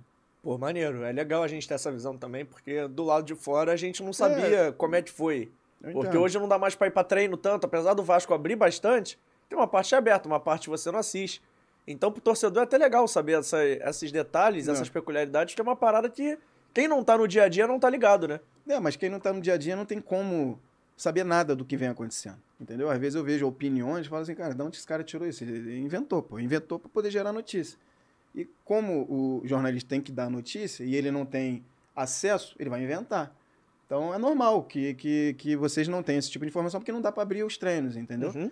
Mas é. Cara, eu, eu só tenho coisas boas para falar do, do Maurício, porque eu gostei muito dele. Pena que não, não coisa não engrenou quando ele era o, o treinador. Beleza. Léo, fazendo aí, olhando para trás, 2022 todo, qual foi o momento mais legal para você assim? 2022. Esse ano só. É. Vamos lá. Começar pelo Carioca. É, jogar a semifinal do, do Carioca com o estádio lotado. Ali. Pô, contra o Flamengo, aquela, aquela atmosfera. É, a torcida do Vasco presente. A gente tentou, né? É, dadas as devidas é, proporções, assim, o, por mais que eu esteja defendendo o Vasco, era, era nítido que o, que o, que o Flamengo era superior, quanto time ali, né? Quanto time dentro do campo. E a gente entrar assim, cara, vamos tentar ganhar esse jogo. Pô, imagina jogar uma final e tal, todo mundo motivado. E a gente fez frente o, o quanto pôde. Competiu. Competimos. Ninguém pode se queixar disso. Mas depois acaba o que se define jogo, é, né? Parte mais técnica e tal. Porque correr, se esforçar e tal, todos, todos os times, todo é praticamente igual. Agora, o futebol é definido na, na, no, na parte técnica. E, cara, a, a, aquela sensação de entrar no Maracanã lotado, torcida do Vasco e tal, é, foi muito boa. Eu falei, pô, zerei, zerei o que eu tinha que fazer aqui, tá muito maneiro. Aí depois é. O jogo do esporte também foi especial, por de, depois de ter tanto tempo. estar tanto tempo fora. Foi um jogo bacana. E. E esse último jogo agora do, do, do Ituano. Porque, cara, é, você não tem ideia do, do, do peso que eu tirei das minhas costas. Cara. Como é que foi a Batalha de Itu? Batalha de o torcedor já chamou cara. assim. Uma semana antes já tava tendo a Batalha de Tu pra cá, a Batalha de batalha Tu pra lá. Tu, como é que foi a preparação e como é que foi o jogo? Que foi um jogo muito tenso, né, Léo? Cara, isso aí, a Batalha de Tu, ela não deveria nem ter existido, né? Se for analisar. cara, a gente só precisa empatar contra o Sampaio. Aí o Sampaio não ganha de ninguém fora de casa. E a gente não perde dentro de casa para ninguém, só ganha e empata. Ganha muito mais do que empata. Aí a gente ganha aquele jogo, porra, antológico lá contra o Criciúma, gol do, do Fábio, de cabeça bonito pra caramba. O gesto, assim, técnico, pá. Eu falei, pô, aí todo mundo comemorou já com a sensação de, cara, subimos, a gente só tem que empatar contra o Sampaio correr. Aí começa o jogo, a gente faz 1x0, sei lá, 3 minutos de jogo. Tudo, tudo dando certo. Aí no final acaba daquele jeito lá, beleza. Então por isso que eu falo, é uma parada que não deveria nem ter existido, mas já que existiu, vamos falar dela. Cara, eu tava. Eu tava assim, é, eu falei, cara, não é possível. Porque depois do jogo, ainda no dia seguinte, eu fui ver um torneio de futebol da minha esposa, ali no Recreio, num clube de um amigo e tal. Clube 10, até fazer um, um merchanzinho aqui. É...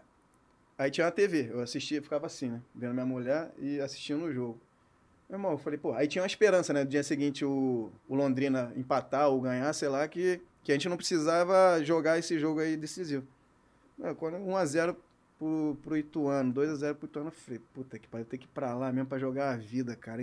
Coisas desnecessárias, assim. Podemos terminar de uma forma apoteótica aqui em São Januário. Eu vi antes do jogo que, é, conversando com a Vanessa Hitt, né? Amiga também, mandar um beijo pra ela. É, pô, foi convidado os ídolos, né? Carlos Alberto, Felipe, uma galera lá, acho que Edmundo também. Dedé tava lá. Pô, Dedé. Então, assim, é uma parada maneira. A gente só precisava empatar para poder os caras virem, ser homenageado, a gente também, a torcida. Aí perdemos, beleza, vamos pra Itu. Aí eu tava, falei, pô, desnecessário, mas, cara, vamos passar. Aí fomos bem antes lá, fomos três ou quatro dias antes. Primeiro dia bem, tranquilo, preparação e tal. Quando chegou na noite do jogo, até comentei contigo ali em off, né? Na noite do jogo, para acordar pro, pro dia do jogo, eu acordei 5 horas da manhã. Pum, abri o olho, com a sensação assim, cara, não durmo mais. Tipo, muito, muito agitado. Falei, caraca, mano, que isso, cara? Não posso dormir, sei lá, eu tinha ido dormir meia-noite, eu acho. Falei, pô, se eu dormir 5 horas no dia do jogo é muito pouco. Preciso de mais, né? Mais, noite, é, mais tempo de sono para poder me sentir bem. Aí eu fui, tentei dormir das 5 às 6 e não dormia, tava muito agitado, cara, pensando no jogo, a responsabilidade do jogo. Falei, cara, pô, não pode dar errado, se der errado ferrou, cara. Pô, um ano inteiro vai ser jogado fora por causa de um jogo, né? Que não tinha necessidade de estar acontecendo. Aí eu fui, apelei, até te falei ali, peguei a metade de um Steel Nox, o, um remédio que é induzidor de sono, fui dormir, aí consegui dormir mais três horas. Aí, porra, acordei com a sensação, porra, agora eu tô bem, tô recuperado e tal. Até porque a gente tinha feito bons treinos lá de preparação, precisava dormir bem para poder me sentir forte. Aí acordei nove e meia da manhã, dez horas ali, fui tomar café e tal. Cara, mas o dia todo muito agitado, assim, pensando. Falei, cara, esse jogo tem que dar certo, tem que dar certo, tem que dar certo. Aí quando começou o jogo, o time tava me postado. Eu falei, pô, tá todo mundo, é, né?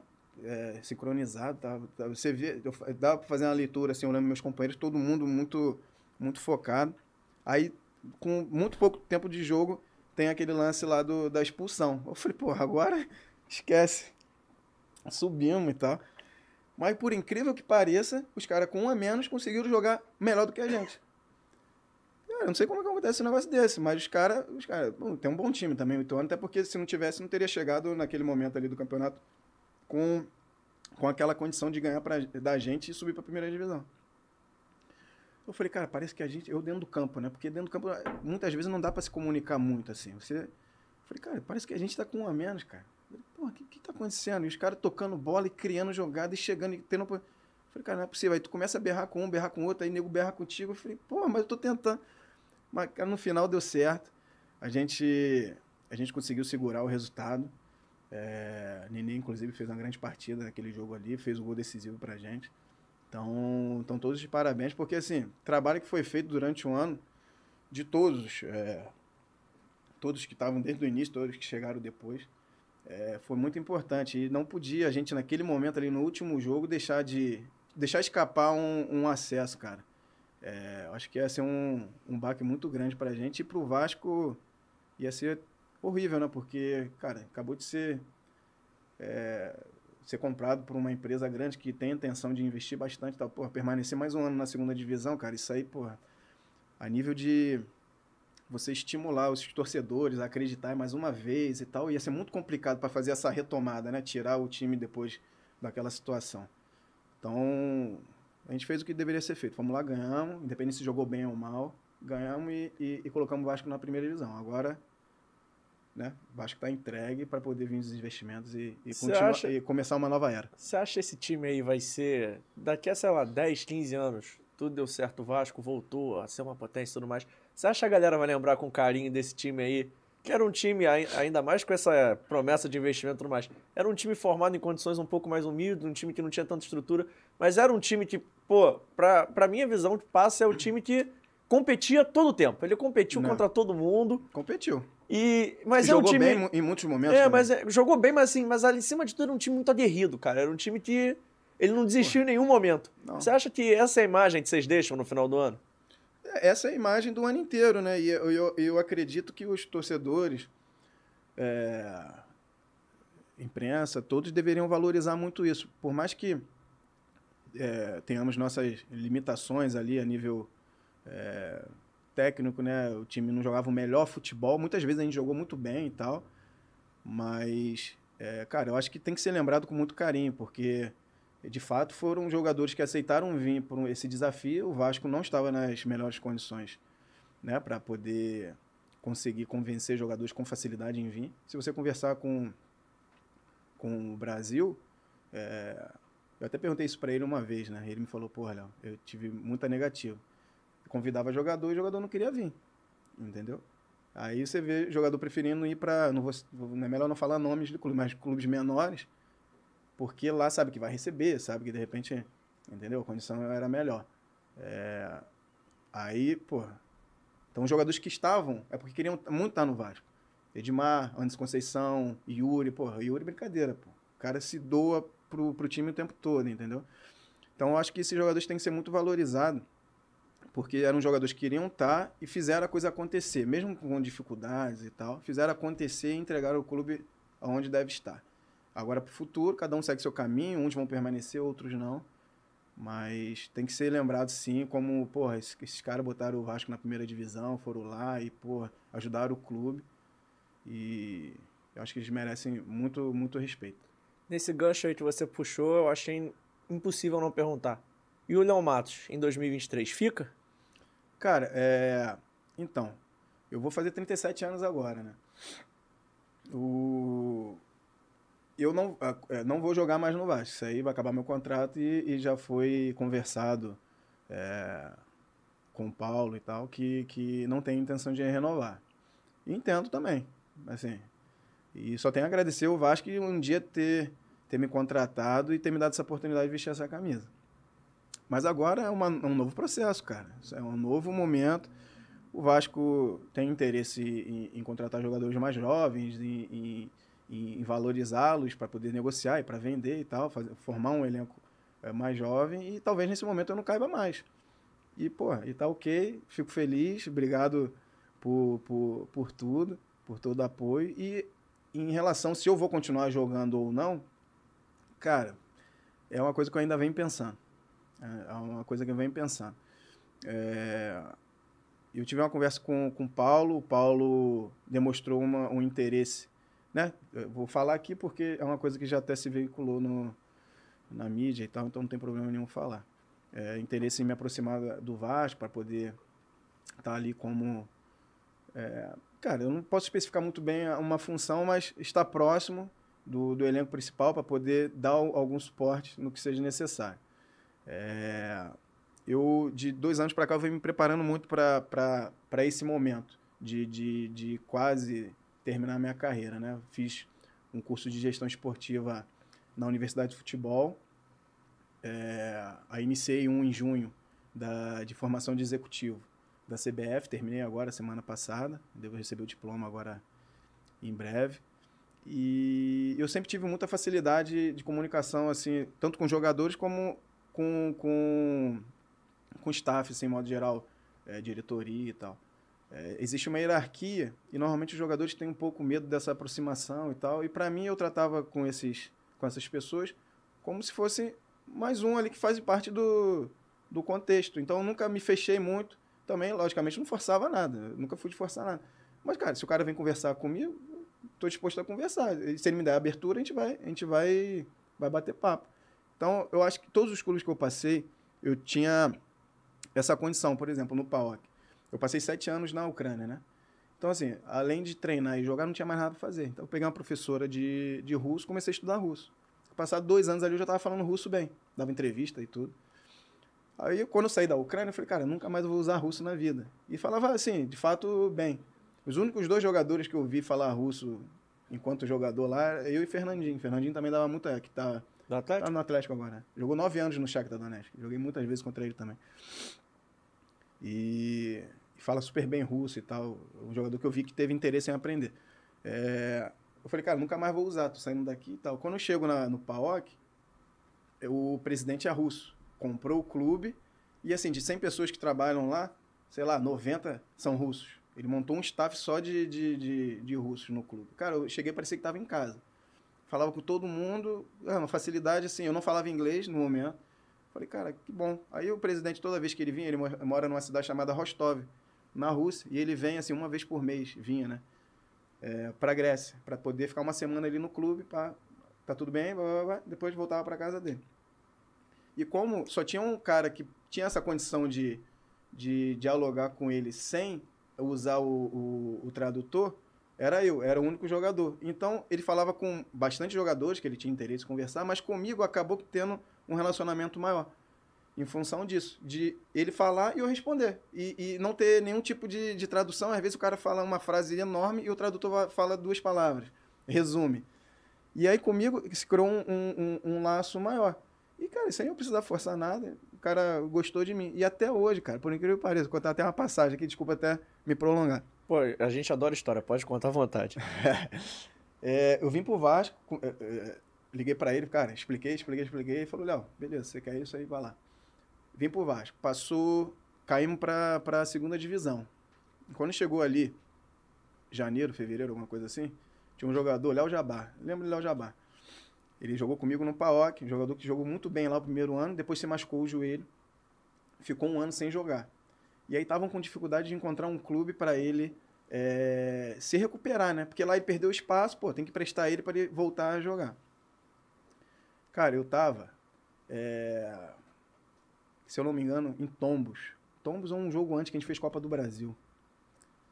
Então, eu acho que foi em Tombos. Indo pro treino, quem chegou lá dois dias antes, indo pro treino dentro do ônibus do clube. Eu tava mexendo no meu celular, aí desce uma janelinha assim do presidente do, do PAOC, querendo falar comigo chamada de vídeo. Ele nunca tinha me ligado em vídeo na vida, cara.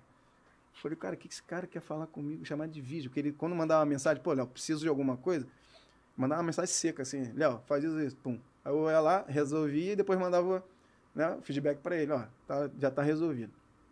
O cara me chamando de chamada de vídeo. Cara, se você botar no Google, tem foto dele com Putin. Ele é, ele é também o cara tem empresas de tabaco e petróleo na Rússia. E ele é envolvido com política. Aí, ou seja, um cara muito grande chamado, chamando, em chamada de vídeo. Aí eu falei, atendo ou não atendo? Eu já estava um tempo sem falar russo. Então, cara, por mais que você saiba, você perde um pouco a prática. Cara, eu falei, vou atender. Aí eu atendi, ele estava muito puto, porque o Léo Jabá tinha ido para trás Goianiense. Chegou lá na hora de assinar o contrato, Léo falou assim, pô, não, tô com problema particular, não vou poder ficar aqui. E aí foi embora, falou, eu tenho que ir para São Paulo. Só que tava, os clubes já tinham trocado documento e tal. Aí ele me ligou para poder falar sobre isso. Falou, ó, você dá um jeito, isso aqui, isso aqui, esse brasileiro e tal. Eu falei, caraca, eu fui só escutei. Mas nesse, nisso que eu passei quase 10 minutos escutando ele puto, eu já fui meio que repraticando, né, o russo na minha cabeça. Porque tudo que ele falava ia reavivando na minha cabeça. Aí tá, e quando ele acabou de falar, eu percebi que ele tava muito nervoso. Eu falei, presidente, faz o seguinte, eu tô chegando agora no treino. Me dá cinco horas que eu vou resolver o seu problema. Ele, tá bom, vê o que você faz aí, cara. Eu tava vermelho, cara. Porque o Léo Jabá tinha acabado de sair de lá, cara. Ele, acho que ele se arrependeu. Cara, pô, tô saindo do PAOK, um clube grande, joguei Champions League e tal, Europa League. E agora tô vindo pro Atlético é, Goianiense, com todo respeito ao Atlético Goianiense. Mas o cara já tava lá na Europa, o cara vem pro, pro Brasil e não veio pra um clube tipo Vasco ou tipo Corinthians que ele jogou. Uma grande vitrine. É, uma grande vitrine. Então acho que na cabeça dele isso, isso acabou mexendo. É, ele se arrependeu, foi embora Aí ele queria que eu arrumasse o clube pro Léo Jabá. Aí eu fui, cheguei no Pássaro. Falei, Pássaro, vamos, vamos, conversar aqui. O Pássaro, assim, cara, o cara sensacional. O cara de, de mente aberta. Jovem, né? 32, eu acho que na época ele tinha e tal. Eu falei, Pássaro, condição do Léo é essa, essa, essa. Ele tem esse tipo de problema, mas você vai trazer um jogador que se você recuperar, custo zero, você não vai pagar salário, não vai pagar transferência. Porque eu já tava, já tinha montado mais ou menos uma proposta para poder levar também pro presidente Paulo. Falar, não vai cobrar nada, você vai pagar o salário, transferência zero facilitei o máximo, porque era um jogador que precisava mais do Vasco do que o Vasco precisava dele. Eu falei, cara, vou resolver esse problema. Aí o parceiro falou, pô, Léo, jogador bom porque eu conheço. Tá se recuperando, mas beleza, se eu não tiver custo com ele, nem de transferência, nem de salário, pô, pra mim tá maravilhoso, pô, pode trazer. Foi, liguei, aí eu resolvi a questão em 15 minutos com o pássaro. Pô, tá ótimo, beleza. Aí fui liguei pro presidente, falei, presidente, é o seguinte, tem aqui o Vasco. Aí eu fui, o que que eu fiz? Fui Você no... desenrolando em russo isso? É, com, com o presidente do, do, do. Aí eu fui no Google, printei foto é, dos jogadores que jogaram no Vasco, que são top, né? É, top mundo, digamos assim. Romário, Bebeto, que o cara vê a foto e conhece. Aí eu falei, ó, porque eu tenho que explicar o que, que é o Vasco. Porque assim, é, o Vasco é grande, muito grande no Brasil, no mundo e tal, mas não, é, né, um russo não vai conhecer o Vasco como a gente conhece. Pô, Vasco conheço. Ok, mas não sabe a importância do, do clube, as tradições e tal. Então eu precisava explicar. Eu falei, ó, esse clube revelou esse jogador, esse jogador jogou aqui, Romário. Expliquei tudo. Aí falou, eu falei, ó, é uma vitrine, você vai valorizar seu jogador, pode ser que ele seja vendido em seguida e tal. Expliquei tudo, dei tudo de mão beijada, assim, para poder a coisa acontecer. Ele falou, pô, Léo, legal e tal, é o clube que você tá, né? Você vai cuidar dele. Tudo certo. Aí foi, foi aí que o Léo Jabá foi contratado pro Vasco. Eu gostei do você vai cuidar dele, é ótimo. é, porque o Léo Jabá, Léo Jabá é gente boa. Mas ele é acelerado, né? Eu não sei como ele tá agora, mas... Mas, tu, mas ele entrosou rápido contigo? Já tinha jogado com você? Não, já tinha jogado então, junto. Então, mas ele já, ele já chegou, já colou em você mesmo? É, aí eu já conheci ele de lá e a gente viveu um momento maravilhoso lá, que a gente só ganhava jogo, ganhava título e tudo. E, e a cidade lá, Tessalonique, que eu vivia na Grécia, é tipo Rio de Janeiro menor. Tem tudo que você imaginar. Restaurante, boate, praia, o que você quiser. Então, você... Desculpa, com um clube que tá ganhando tudo, você fica, porra, em evidência, é tudo maravilhoso. E ele acelerava muito lá na cidade. Mas quando tá ganhando, ninguém. O pessoal fecha os olhos para isso. Falei, cara, você tá vindo pro Vasco. Aqui é diferente. Se a gente perde um jogo, tu vai no, no, no pagode, algum lugar que seja, você vai arrumar um problema muito grande. Isso aqui não é Grécia. Então eu precisei meio que explicar para ele, mas ele se comportou bem. Se comportou super bem, fez aí um monte de jogos. Deve ter feito uns 35, 30, quase 40 jogos pelo Vasco. Então, no Vasco como jogador, não. Mas como aí num cargo mais de gestão, quem sabe, é isso? Para fechar, para arredondar esse papo todo. Pode ser, pode ser. É, é algo que passa pela sua cabeça. Passa pela menos. minha cabeça, pelo meu interesse em seguir no futebol. É, numa função de, de, supervisor ou coordenador e tal, logicamente que eu não vou começar como o diretor-chefe. Nunca pensou em ser treinador, Léo? Não, treinador não. Cara, assim, é, respeito muito os treinadores, mas eu não sei como eles aguentam, cara. Eu vou te falar. né? Caraca, o cara é jogador, ele vai ali, ele chega uma hora e meia antes, no meu caso, né? Treina uma hora e meia, aí depois eu tenho mais uma, uma hora e meia depois do treino, que é o momento de cuidar do corpo, né? Que eu faço uhum. tudo e tal. A gente dá pancada no corpo, mas tem que cuidar dele também. Então vou botar que são 5, 6 horas que eu preciso focar em um negócio, prioridade da minha vida. Treinador não, porra. Treinador treina e vai para casa e fica pensando, porra, aí o jogador de última hora um se machuca, outro sentiu, e outro tá puto porque não jogou. Caralho, mano, eu que muita coisa na minha cabeça. Tudo bem que gestor tem que cuidar de muita coisa também, mas como eu já vivo bastante tempo dentro do campo, já vivi, né? Eu cheguei no, no, no, no Flamengo com 9 anos.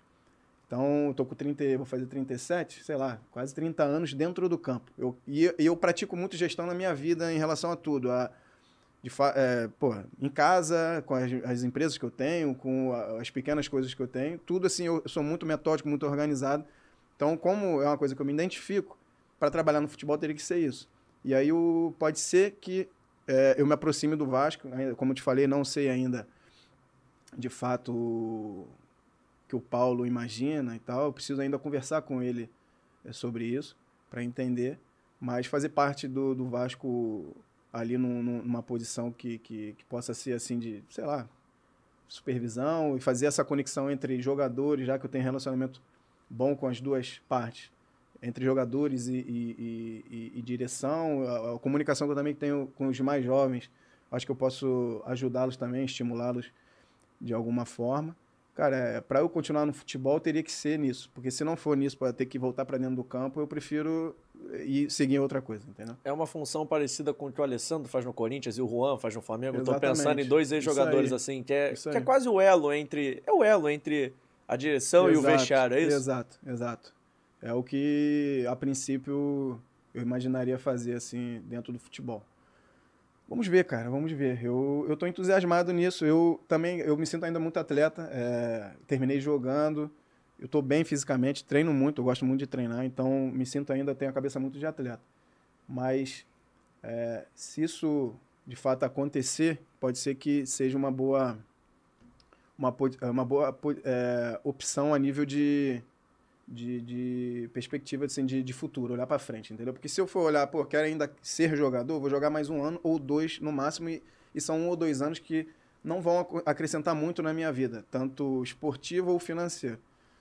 É, agora, se eu pensar a nível de investir em em, em seguir um outro cargo, começar hoje no Vasco, né, com a estrutura que está sendo montada, com o projeto que está sendo montado, pode ser um início é, acima do que eu imaginei iniciar, né?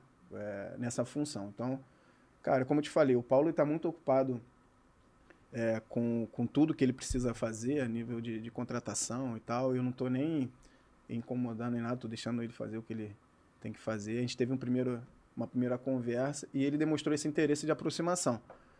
Quando ele estiver mais tranquilo, eu acho que tá, tá fora agora, se eu não me engano. Quando ele voltar e tal, pode ser que a gente tenha uma conversa e isso aconteça. Mas assim, nada ainda muito muito certo ainda. Conta pra gente depois quando souber, por favor. Quando souber, eu conto. Léo, pra gente terminar de vez, acho que assim, foi um papo que a gente conseguiu passar por tudo que você que você passou no Vasco. A gente também falou um pouco da sua carreira, eu gostei muito. Eu espero que você tenha gostado do quanto a gente curtiu. resenha boa. Pra galera que não reparou, o nosso estúdio hoje tá um pouquinho diferente. A gente colocou camisas do Vasco penduradas em homenagem ao nosso convidado. Mas, ô Léo, pra gente terminar, a gente tem algumas perguntas que a gente gosta de fazer aqui no Fora do Jogo. Qual foi o estádio mais difícil que você jogou na sua carreira? Pode ser porque o estádio era ruim, pode ser que a torcida era pentelha. Qual foi o estádio, assim, que te marcou de alguma forma? Você falou assim, caraca, esse estádio aqui, meu irmão, estádio ruim. Ruim que eu digo, assim, difícil. Caraca. É, eu já joguei bastante estádio bom e bastante estádio ruim, assim. Mas é, tem um, um time lá na Ucrânia. A Ucrânia tem uns cinco times, assim, grandes, que tem estádio nível europeu. Nível assim, cara, tipo Maracanã, essas arenas novas do Brasil. Mas tem muito estádio também, muito acanhado, 5 mil pessoas. Tipo aquele estádio baixinho, assim, que entra vento pra caramba. Você imagina, tipo assim, jogar novembro na Ucrânia, com menos 10 graus, neve, pra todo lado entrando vento, estádio baixo que não, não, não, não, não corta, é, não bloqueia. Tem um clube lá chamado Volim, cara. O estádio é desse jeito. Que isso, cara. Você não tem ideia. Quer jogar no inverno lá. Irmão, estrutura horrorosa, assim, vestiário escuro, molhado. Irmão, parecia um filme de terror. Aí tu entra no campo, troço gelado, vento para todo lado.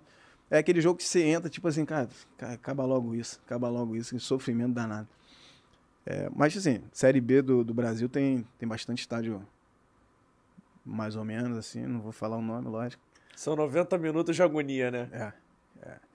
Cara, o problema assim, é, a estrutura física do, do estádio pouco importa, né? Para o jogador, é, é, importa um pouco ali na hora da preparação. Vestiário, pô, bonito, amplo, é, é melhor, mas não vai influenciar a nível de jogo. É, dentro do campo, cara, gramado ruim, ou gramado muito alto, luz ruim, isso aí, campo muito pequeno também. É difícil para você jogar, porque tem menos espaço.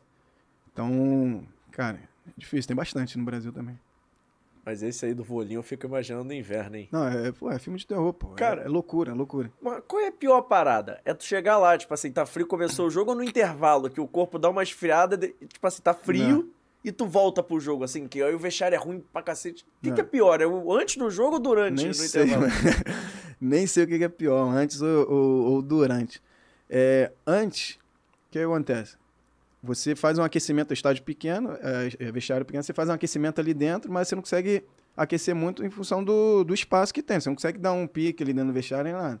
Pô, tem os estádios aqui no Brasil, no Maracanã, você vai, tem um vestiário grandão, aí do lado tem uma sala gigante com, com grama sintética que você, se você quiser fazer um tiro de 30 metros ali, você faz, e entra bem aquecido. Lá não, lá é minúsculo, aí você entra para aquecer no campo. Porra, você entra para aquecer no campo, corpo, corpo frio, cara, é um sofrimento. Mas quando volta do intervalo também é duro. É duro, cara. Porque aí o corpo já tá cansado, você tem menos energia para poder aquecer o corpo. Cara, é muito doído. Pô, a neve, cara. Pô, batendo no rosto. Aí você joga com luva, com desejo para ninguém aquilo lá. Caraca. Mas foi um período bom, assim. Tirando algumas dificuldades é, parecidas com essa, assim, a Ucrânia foi, foi assim, um país que, que eu gostei muito de morar, de, de, de jogar. O campeonato lá, em certo momento, era muito competitivo, cara. Muito competitivo, muitos jogadores. Pra você ter ideia, como te falei, no Shakhtar tinha 13 brasileiros, só brasileiro bom, assim. No Dnipro você chegou a jogar com o Douglas, zagueiro, que passou joguei, pelo Vasco? Joguei o Egídio jogou no Dnipro também? Jogou no Dnipro, mas jogou três meses só. Eu virei lateral esquerdo no Dnipro por causa do Egídio. Como assim? Eu era tipo um meia-direita, né? Porque jogava duas linhas de quatro, eu jogava, eu era mais jovem, jogava na ponta direita. E fazia esse corredor todo e tal. E, e na lateral direita jogava um, um, lateral direito da seleção da, da Ucrânia. O cara tinha moral e tal. O cara não era tão bom, mas tinha muita moral. Aí. e ele, como era mais defensivo, ficava eu correndo para baixo e pra cima. E fazia gol também, eu gostava de. eh, Eu jogo futebol há muitos anos, né? Então sempre fiz muito. Acabei desenvolvendo isso de forma despretensiosa. É, fazer gol de cabeça. Eu entrava na área e tinha essa condição de fazer bastante gol de cabeça. Bola parada e bola rolando também. Jogando de meio, eu entrava na área e fazia gol. Aí é, o Egídio chegou lá, vindo do, do Cruzeiro, foi contratado, mas ele não gostou, ele a esposa não gostou muito. E começou a forçar para sair. Dois meses depois, três meses depois, forçar para sair o Marcelo Matos. É Marcelo Matos o nome daquele diretor? Alexandre Matos. Alexandre Matos, desculpa. Marcelo Matos era o jogador. Alexandre Matos foi- saiu do Cruzeiro pro Palmeiras. E começou a ligar para ele, cara, vem pro Palmeiras, vem pro Palmeiras. E ele agoniado, em algum momento ele pegou, ah, vou embora. E aí, no meio da temporada, não tinha, a janela fechada não tinha lateral esquerdo. Tinha um romeno lá que eles não confiavam muito. Ele falou, pô, já jogou lateral esquerdo? Eu falei, cara, nunca joguei, mas vamos treinar aí, vamos ver e tal. Porque eles tinham um ponta bom para botar no meu lugar, mas não tinha um lateral bom. Então ele falou, pô, se a gente bota o Léo na lateral esquerda e ele vai bem, a gente, a gente utiliza esse ponta bom, né? E foi o que aconteceu. Eu cheguei lá na lateral esquerda, meu time era bom e tal, e tinha um cara muito forte na minha frente, que era, que era habilidoso e tal. O meu trabalho era defender bem e entregar a bola para ele. Não precisa nem, nem fazer overlap, nem nada. Aí o time encaixou desse jeito. Eu joguei dois anos de lateral esquerdo no Dnipro por causa do Egídio. eu falo isso pra ele, pô. Que loucura, cara. Essa história eu não sabia, assim. Jamais imaginei você jogando de lateral esquerdo também. Eu, a final, como eu te falei, a, a semifinal contra o Napoli, lateral esquerdo. Final contra da Liga Europa contra o Sevilha, lateral esquerdo. Eu joguei duas temporadas inteiras lateral esquerdo.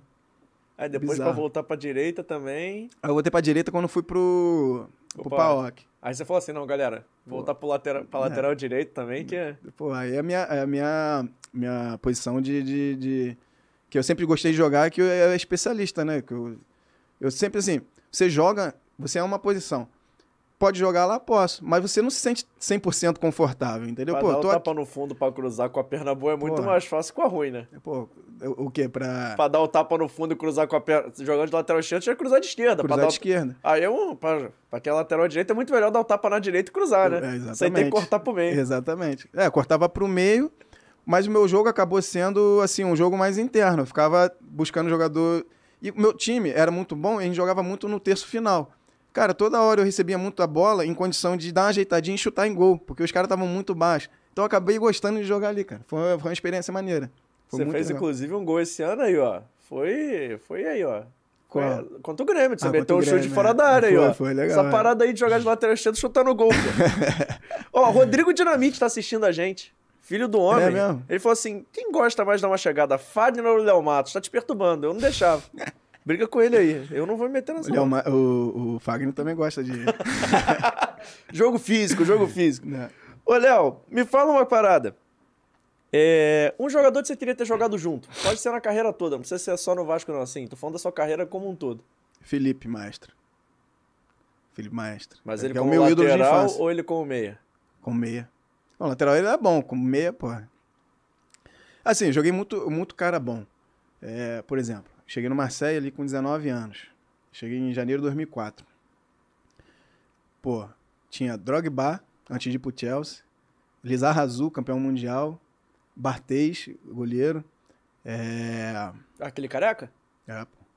Ribéry. Aí Ribéry foi em 2006 já. Que eu vim pro Flamengo emprestado. E Você depois... é campeão da Copa do Brasil pelo Flamengo, né? Você tá no elenco. Então, eu tava naquele elenco, mas eu acabou meu contrato, tipo, porque aquela final foi depois da Copa do Mundo. Foi contra o Vasco, né? Sim. E aí acabou meu empréstimo, eu voltei pro Marseille. Mas tu não pegou a medalha até hoje? Não. Que isso, não, não, né, sei lá. Tu fez parte Mas do grupo. fiz parte do grupo, fiz parte do grupo. Eu tava no, no Flamengo naquela, naquela fase final ali do, do, do Brasileiro, que a gente quase caiu com o João Santana. O Jo- João Santana, de fato, tirou, pra, eh, tirou a gente do- da, da Série B, né? Porque a gente chegou, tava numa condição horrorosa, a gente, e ele, cara, em, a gente tinha nove jogos pra jogar e tinha que ganhar sete. E a gente ganhou sete, empatou dois. É uma loucura, assim, o que aconteceu naquele momento. É, João Santana também, cara, muito engraçado, cara, muito bom treinador. É... O que a gente tava falando, cara? A gente tava falando de jogador que você queria ter jogado Ah, junto. tá. Não, eu tava falando de jogadores bons que eu joguei. Joguei com o Ribeirinho em 2006, Nasri, subindo da base do Marseille. Era diferenciado mesmo? Muito. Ele subiu com 17 anos assim e virou titular, tipo, em menos de 3 meses, assim. 17 anos ele já era titular. E, cara, jogava, e veio contratado na época um jogador, cara, eu lembro como se fosse hoje. Bruno Cherru, um cara, um francês, estava no Liverpool, veio para ser o tipo 10, assim, o cara do time. Veio do Liverpool emprestado. O Najiri fez a pré-temporada, arrebentou na pré-temporada, passou tipo 10 jogos, assim, o Cherru não estava tão bem. O treinador, o José Anigo, se eu não me engano, um careca, tirou o Cherru, que era para ser o. Vamos tá, fazer uma analogia. Para ser o nenê do time, e colocou o moleque de 17 anos, o, o Najiri. E aí depois ele foi pro, pro Arsenal, se eu não me engano, aí Manchester City. Joguei com muito cara, muito cara bom, mas é, o Felipe é, é, o meu ídolo, né, de, de infância. Eu falo isso em todas as entrevistas que eu dou. E já falou isso pro Felipe? Já teve oportunidade eu acho de que não, com acho que ele não. e falar assim, caraca, eu, não, eu acho que não. Assim, toda, eu encontrei pouco com ele aqui na Barra, né? Uma vez ali na praia, é, que ele tava com os amigos e tal, cumprimentamos assim. Mas eu já falei em outras entrevistas. é, eu, é, eu fui pro. A primeira vez que eu fui pro estádio de futebol foi pra.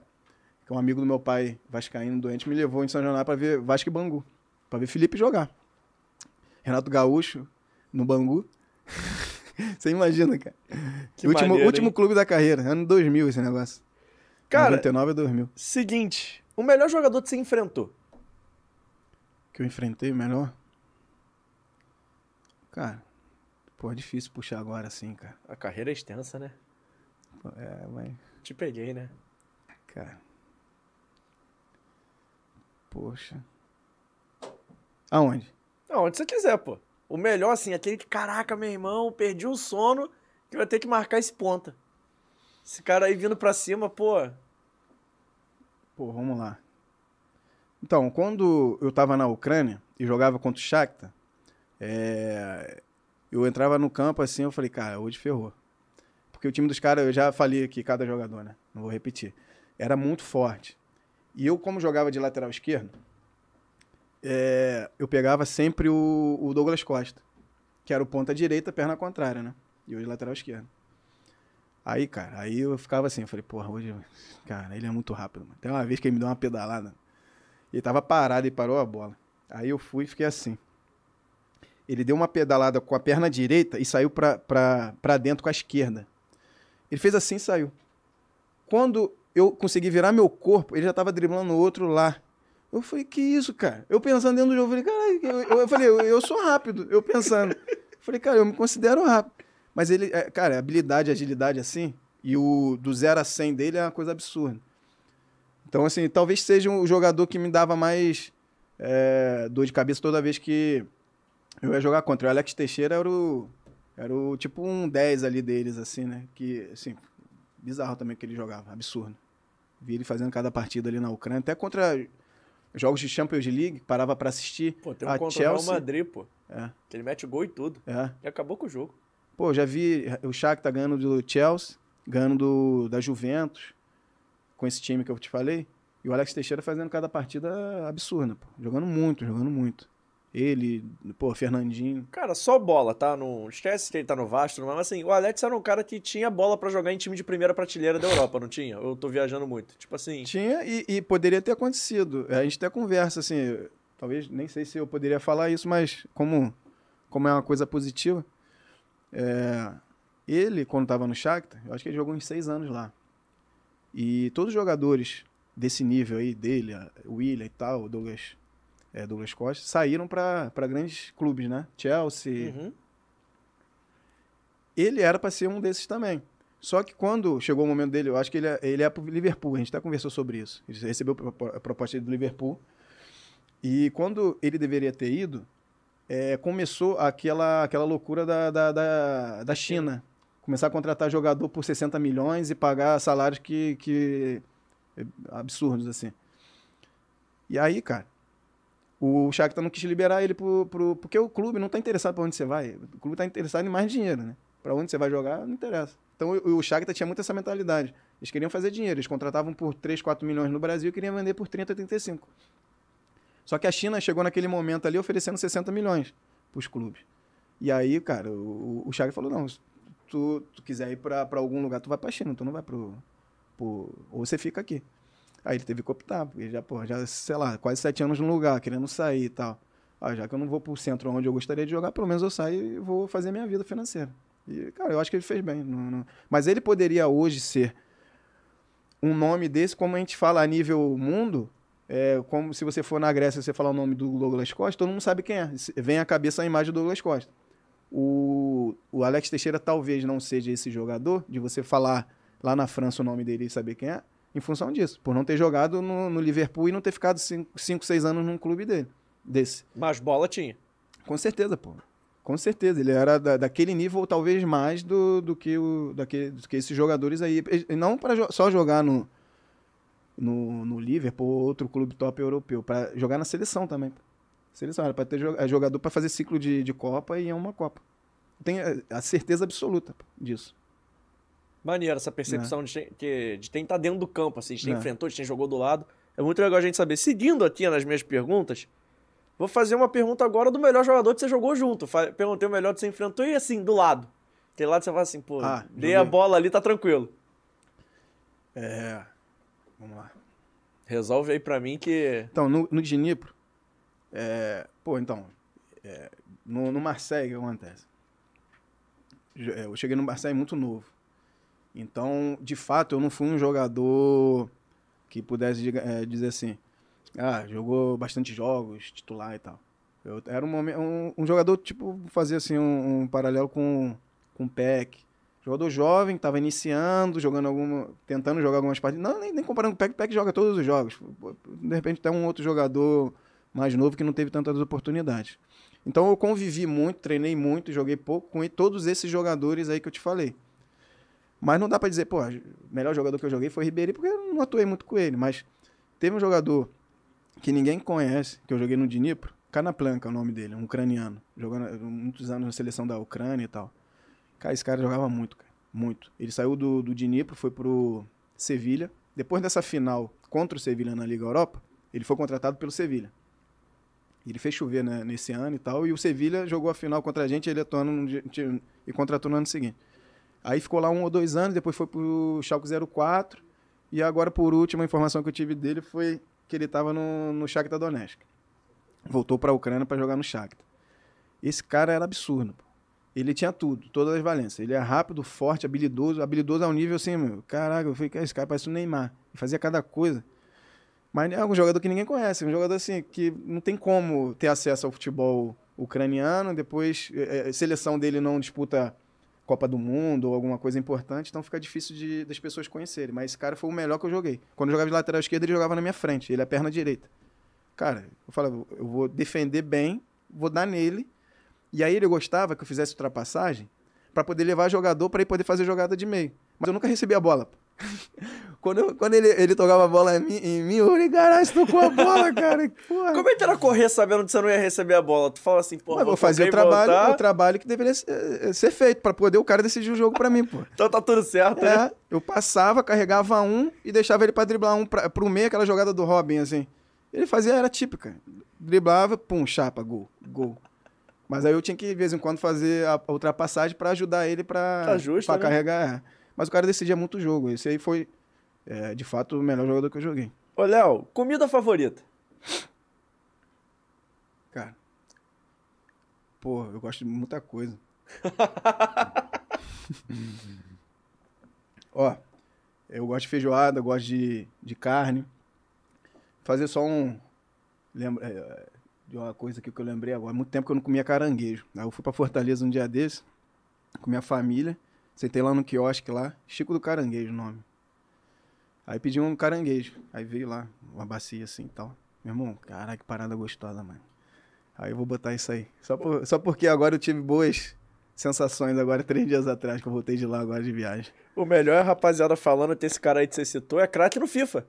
Que no FIFA aí, desse ano aí, é. o pessoal só jogava com ele, o Konoplianco, o pessoal tá aqui, é. todo mundo. Craque no FIFA. Mas o quê? De, de cinco anos atrás? É, que era o craque do FIFA. O Futebol Manager também o pessoal contratava. Os nerds aqui da então, internet tá vendo conhecem. Como eu tenho razão? Aí, ó. Galera da, da internet. É, o pessoal que joga videogame, né? é, né? Mas galera, o público em geral Galera não, do videogame, muito. amigo, conhece tudo. Ô, Léo, o que, que toca na tua playlist?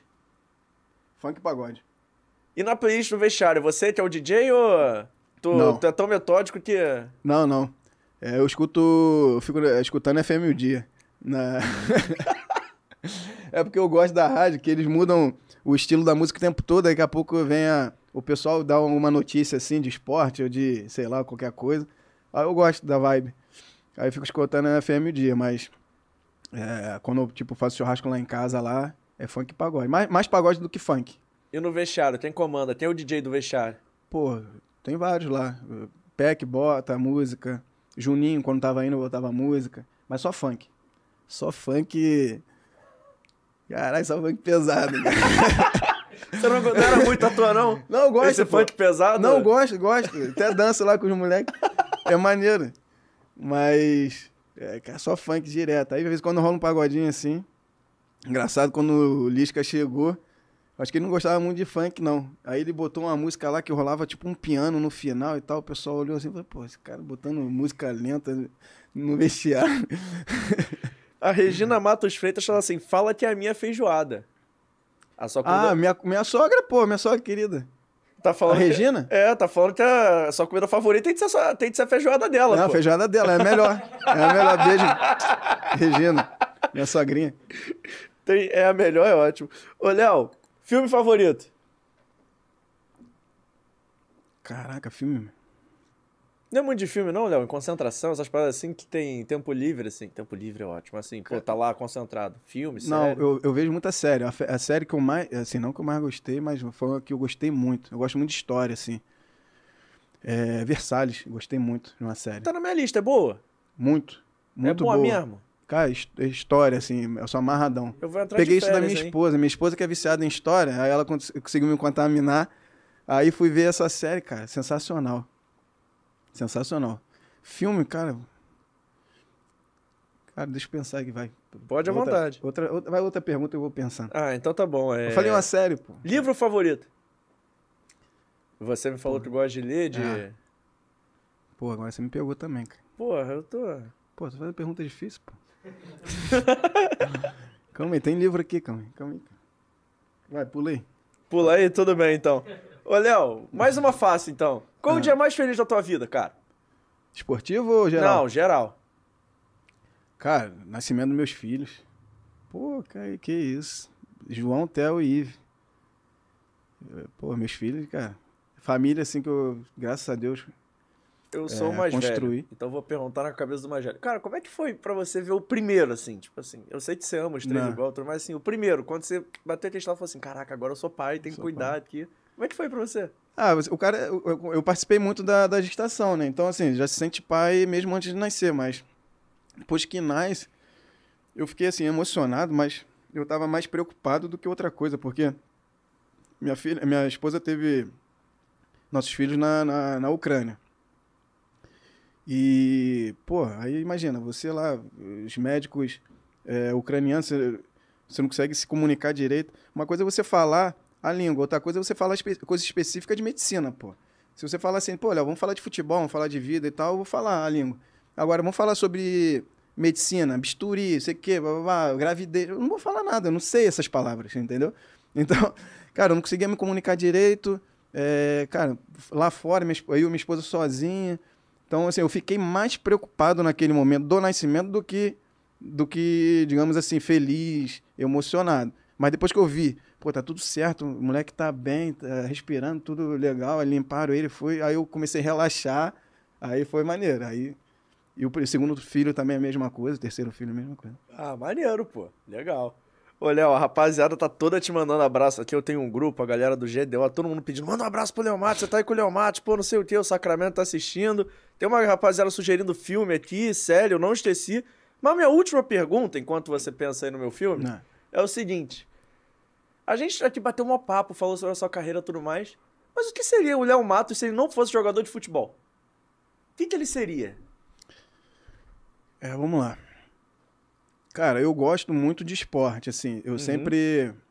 é, meus pais sempre me, me, me incentivaram muito. Eu lembro que minha mãe me colocou na, na, na escolinha de judô lá do Colégio Paraíso, lembraram aí do Colégio Paraíso.